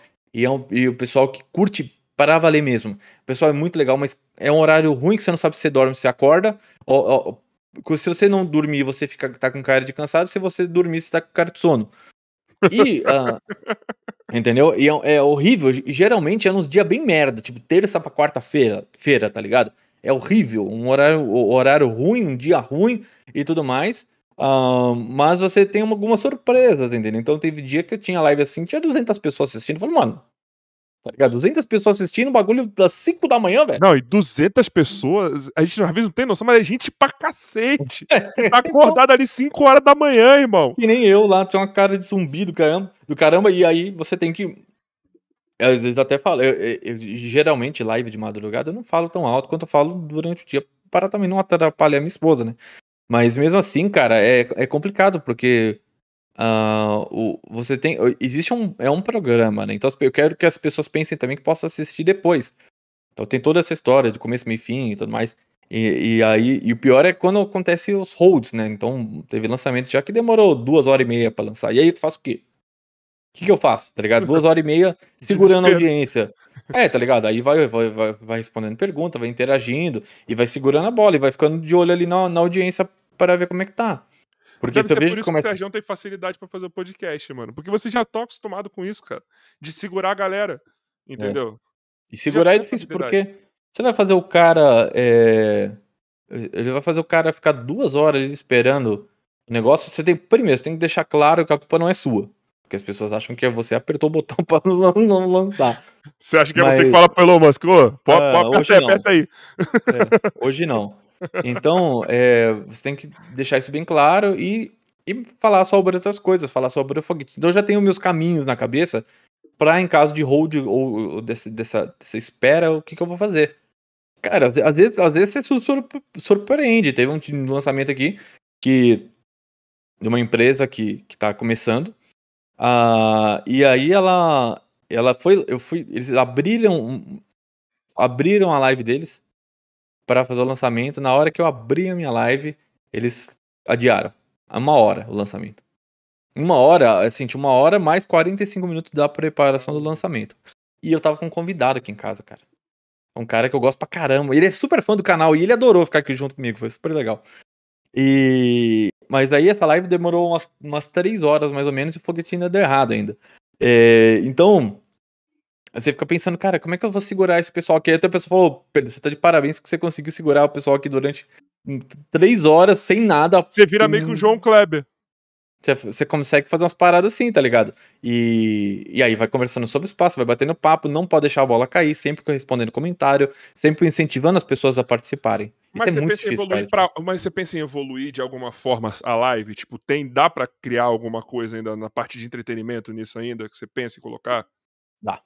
Você pensa, que você possa falar, se não puder também, foda-se. Tem coisas que eu não posso falar, mas é, tem. É, posso, posso dizer assim que dá pra tornar, tornar mais interativo, que é o que eu pretendo fazer nos próximos uh, meses. É, a minha ideia sempre vai ser produzir mais conteúdo original. Ou seja, Boa. Eh, fazer os meus próprios infográficos, fazer os meus próprios. Ter a sua identidade, né? É, ou seja, tipo, eu vou preparar um material do Space Orbit para esse lançamento. Isso eu já faço um pouco isso hoje, mas eu queria expandir uh, já pensando em live, é, ou seja, ó, ao, longo, ao, longo, da live eu quero passar essas coisas, quero passar essas coisas. E uh, caso dê algum problema, eu tenho esses caminhos aqui, esses outros materiais, exatamente como faz a televisão. Entendeu? Então é basicamente isso que eu quero, assim, linhas bem gera gerais que eu pretendo fazer nos próximos meses, se as coisas continuarem como estão, porque aí eu consigo dar uma cara mais profissional. Eu, eu penso muito na, por exemplo, transmissão de Fórmula 1, tá ligado? É, principalmente, não tanto de futebol, porque o futebol tem muita coisa acontecendo e às vezes a Fórmula 1 não. Então os caras levantam estatística, levanta dado, levanta é, coisas específicas, histórias e, e outros pontos pequenos que vão enriquecendo aquele conteúdo ao longo da transmissão, entendeu? Vai se tornando um negócio de que você fala assim, cara, não é só o foguete. O lançamento do foguete, no fim das contas, é o menos importante ele é o mais importante, mas ao mesmo tempo ele é o menos importante. Porque você fala assim, tudo isso que a gente fez até agora é tão legal que vale a pena ficar uma hora esperando, esperando o lançamento lançar. Porque aí eu crio aquela, toda aquela expectativa, aquele clima legal, e aí acontece aquele momento de aquele ápice, entendeu? Então é essa, forma que eu, que eu trabalho. Por, por isso que começa antes, para esquentar a galera. E eu quero Porque ver essa evolução. Pra Entendeu? Se a cada se, se começasse cinco minutos antes, hum, eu não estaria aqui, ninguém estaria interessado. Então, não, tem que começar antes, porque eu explico sobre, sobre a missão, eu explico sobre a carga, vai explico crescendo sobre tudo. junto. Vai Exatamente. crescendo calma junto, você vai criando E as pessoas hype. vão chegando, as pessoas vão chegando, isso é fato. Que nem eu começo a live com 200 pessoas, eu termino a live com, é, no, no momento do lançamento, já tem às vezes 800, 900, 1000, 1200, tá ligado? Então, você vê que a hora do lançamento ocorre uma exponencial ali. Então você fala, cara, eu, eu preciso desse tempo para preparar as pessoas para o que tá vindo.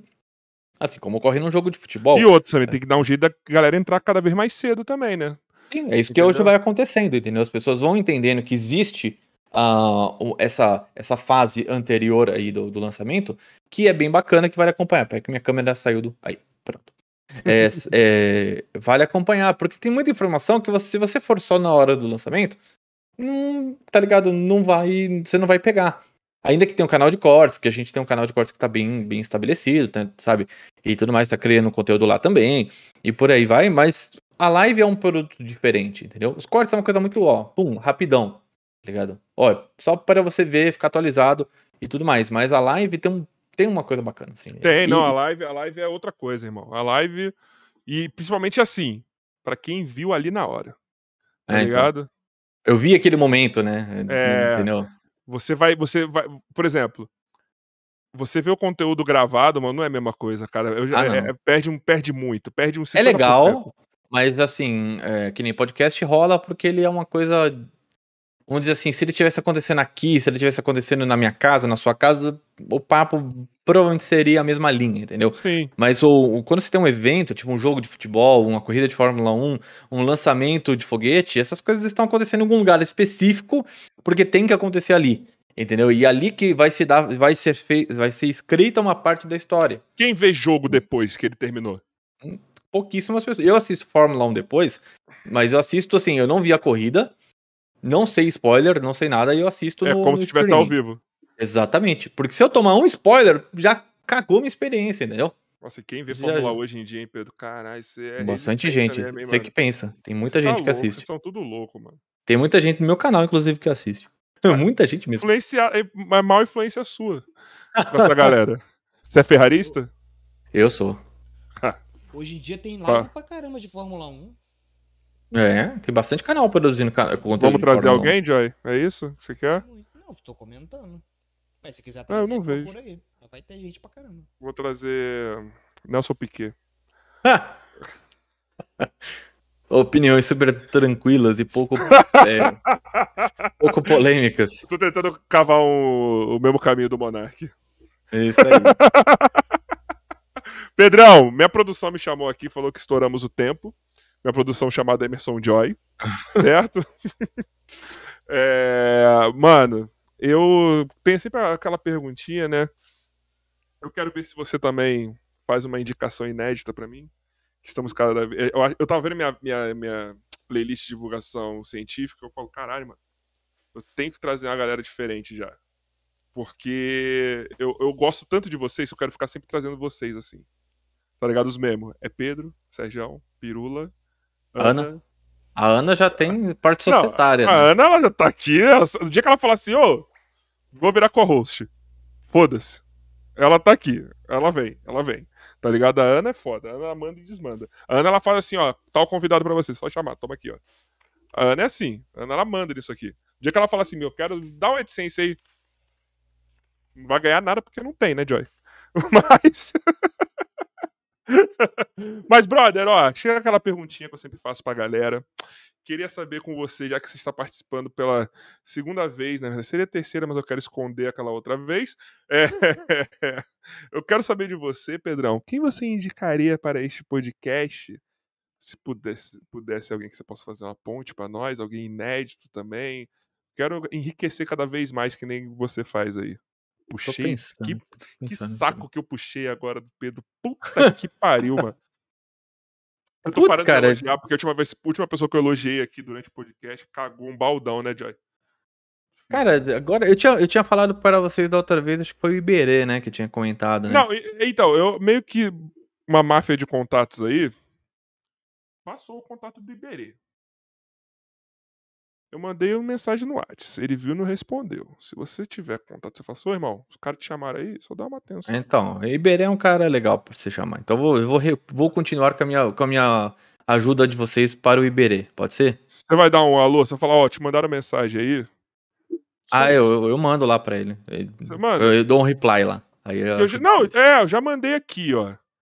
Ó, ele visualizou aqui no WhatsApp. É, que ele tem muita coisa pra fazer, cara. Eu sei, eu te eu garanto sei. que não é por falta de uma eu, né? Todo mundo fala bem dele. Uhum. O Iberê, eu acho que eu e o Joy, a gente, o coração vai pro saco, né, Joy? O, o Obrigado, Joy, tá, Joy tá renascendo. Isso aí. Obrigado, muito, Joy. Belas palavras, Joy. Muito bom. Isso aí, continua. Ah, Joy, você já trabalhou melhor, essa é a verdade, tá ligado? você... Entendeu? Você já trabalhou melhor.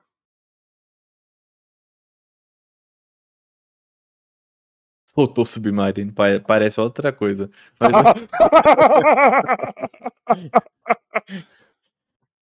é. Ô, Joy, Não, mas... Eh quem que você prefere? Quem que você acha que ganha? Iberê ou Rato, borrachudo? Quem que você acha que é mais inteligente? Nossa! Vou cortar esse trechinho, vou mandar para Douglas Mesquita. Vamos ver se você perde o um emprego ainda essa semana.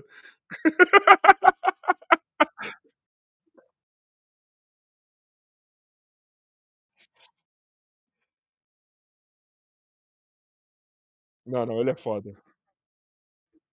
Não, Iber é foda, Iber é foda, Iber é foda. Brother, ó, puxando mais um pouquinho seu saco, quero te agradecer por ter vindo. Tá? Eu que Eu agradeço que... o convite. Eu sei que era pra ser uma hora e meia, mas é foda, mano. O papo com você é embaçado. Quero fazer um agradecimento. Falei, na próxima vez que o Pedro vier sozinho, eu vou fazer um agradecimento público para ele, que é o seguinte, mano. Lá no, no começo, eu falo que a gente pegou você na planta, você também pegou a gente na planta, tá ligado? Ambos estavam. Não que a gente esteja grande, mas, tipo, tá crescendo, já tá chegando em mais lugares.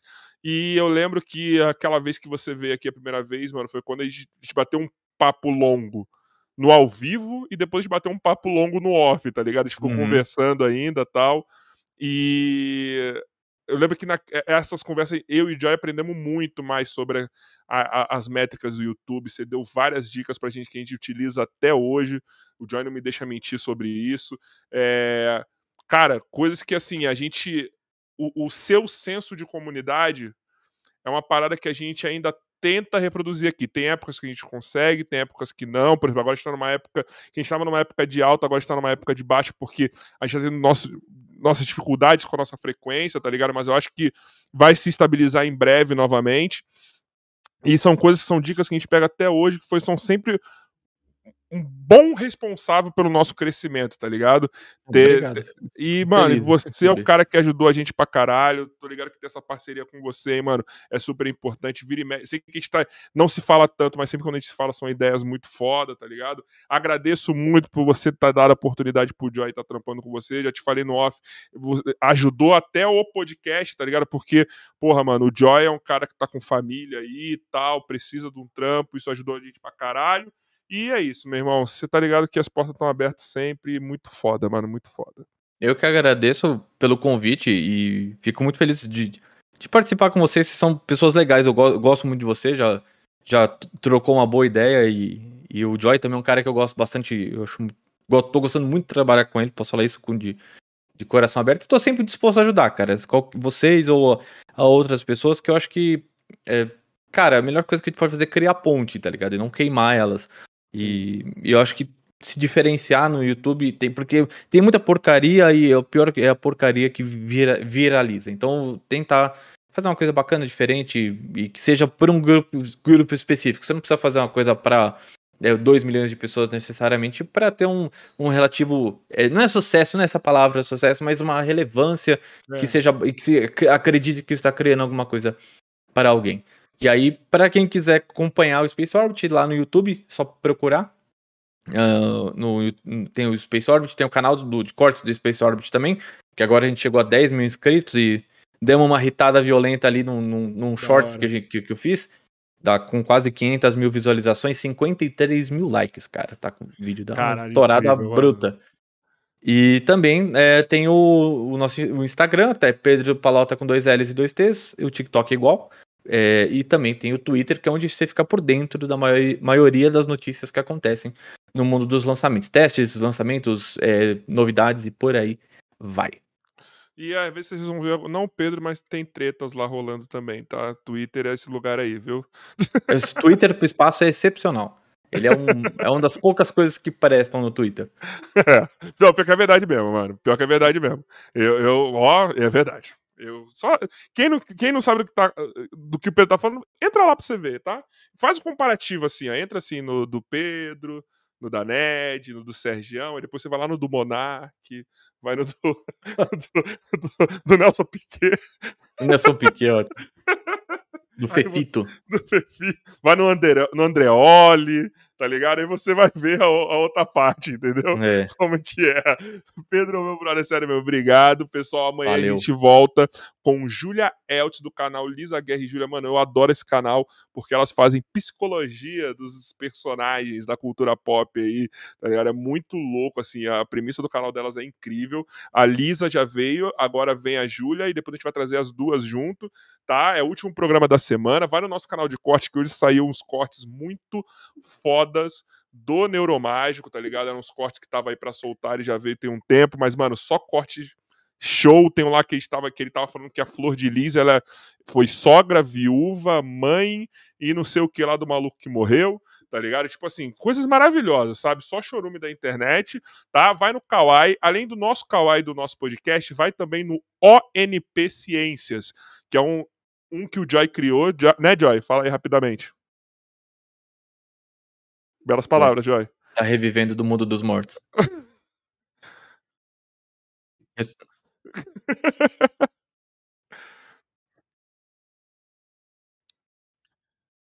Fala aí, Johnson.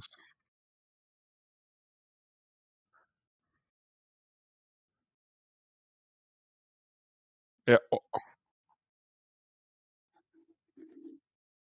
Mas com certeza você vai pegar muito mais do podcast do Sérgio, que é muito melhor que o nosso. Não, sim.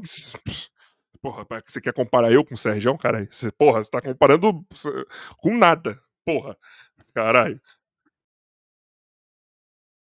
Ah, vai, porra, vai pro inferno.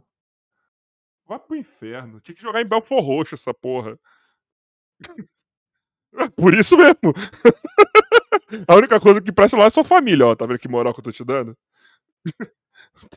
Pô. Ia seletivo. Ia seletivo. Desvia aí. dessa casa aqui. Essa aqui não, mas do lado pode. Pessoal, obrigado a todo mundo que ficou até o final. Se inscreve no canal, divulga pra galera, fala que o Pedro colou aqui, tá? E voltamos amanhã às 6 horas da tarde. Semana que vem nós estamos fazendo agenda, tá? Estamos preparando alguns especiais em breve aí. Eu quero fazer um sobre liberdade de expressão. Quero fazer um sobre. Nossa, vai ser muito legal. Tem um sobre o filme do Homem-Aranha e é assim que a gente vive nossa vida. Dane-se, tá ligado? Obrigado, Pedro, mais uma vez, meu irmão. Valeu. Tamo junto. E para encerrar, a palavra desse imbecil do nosso diretor, Emerson Joy.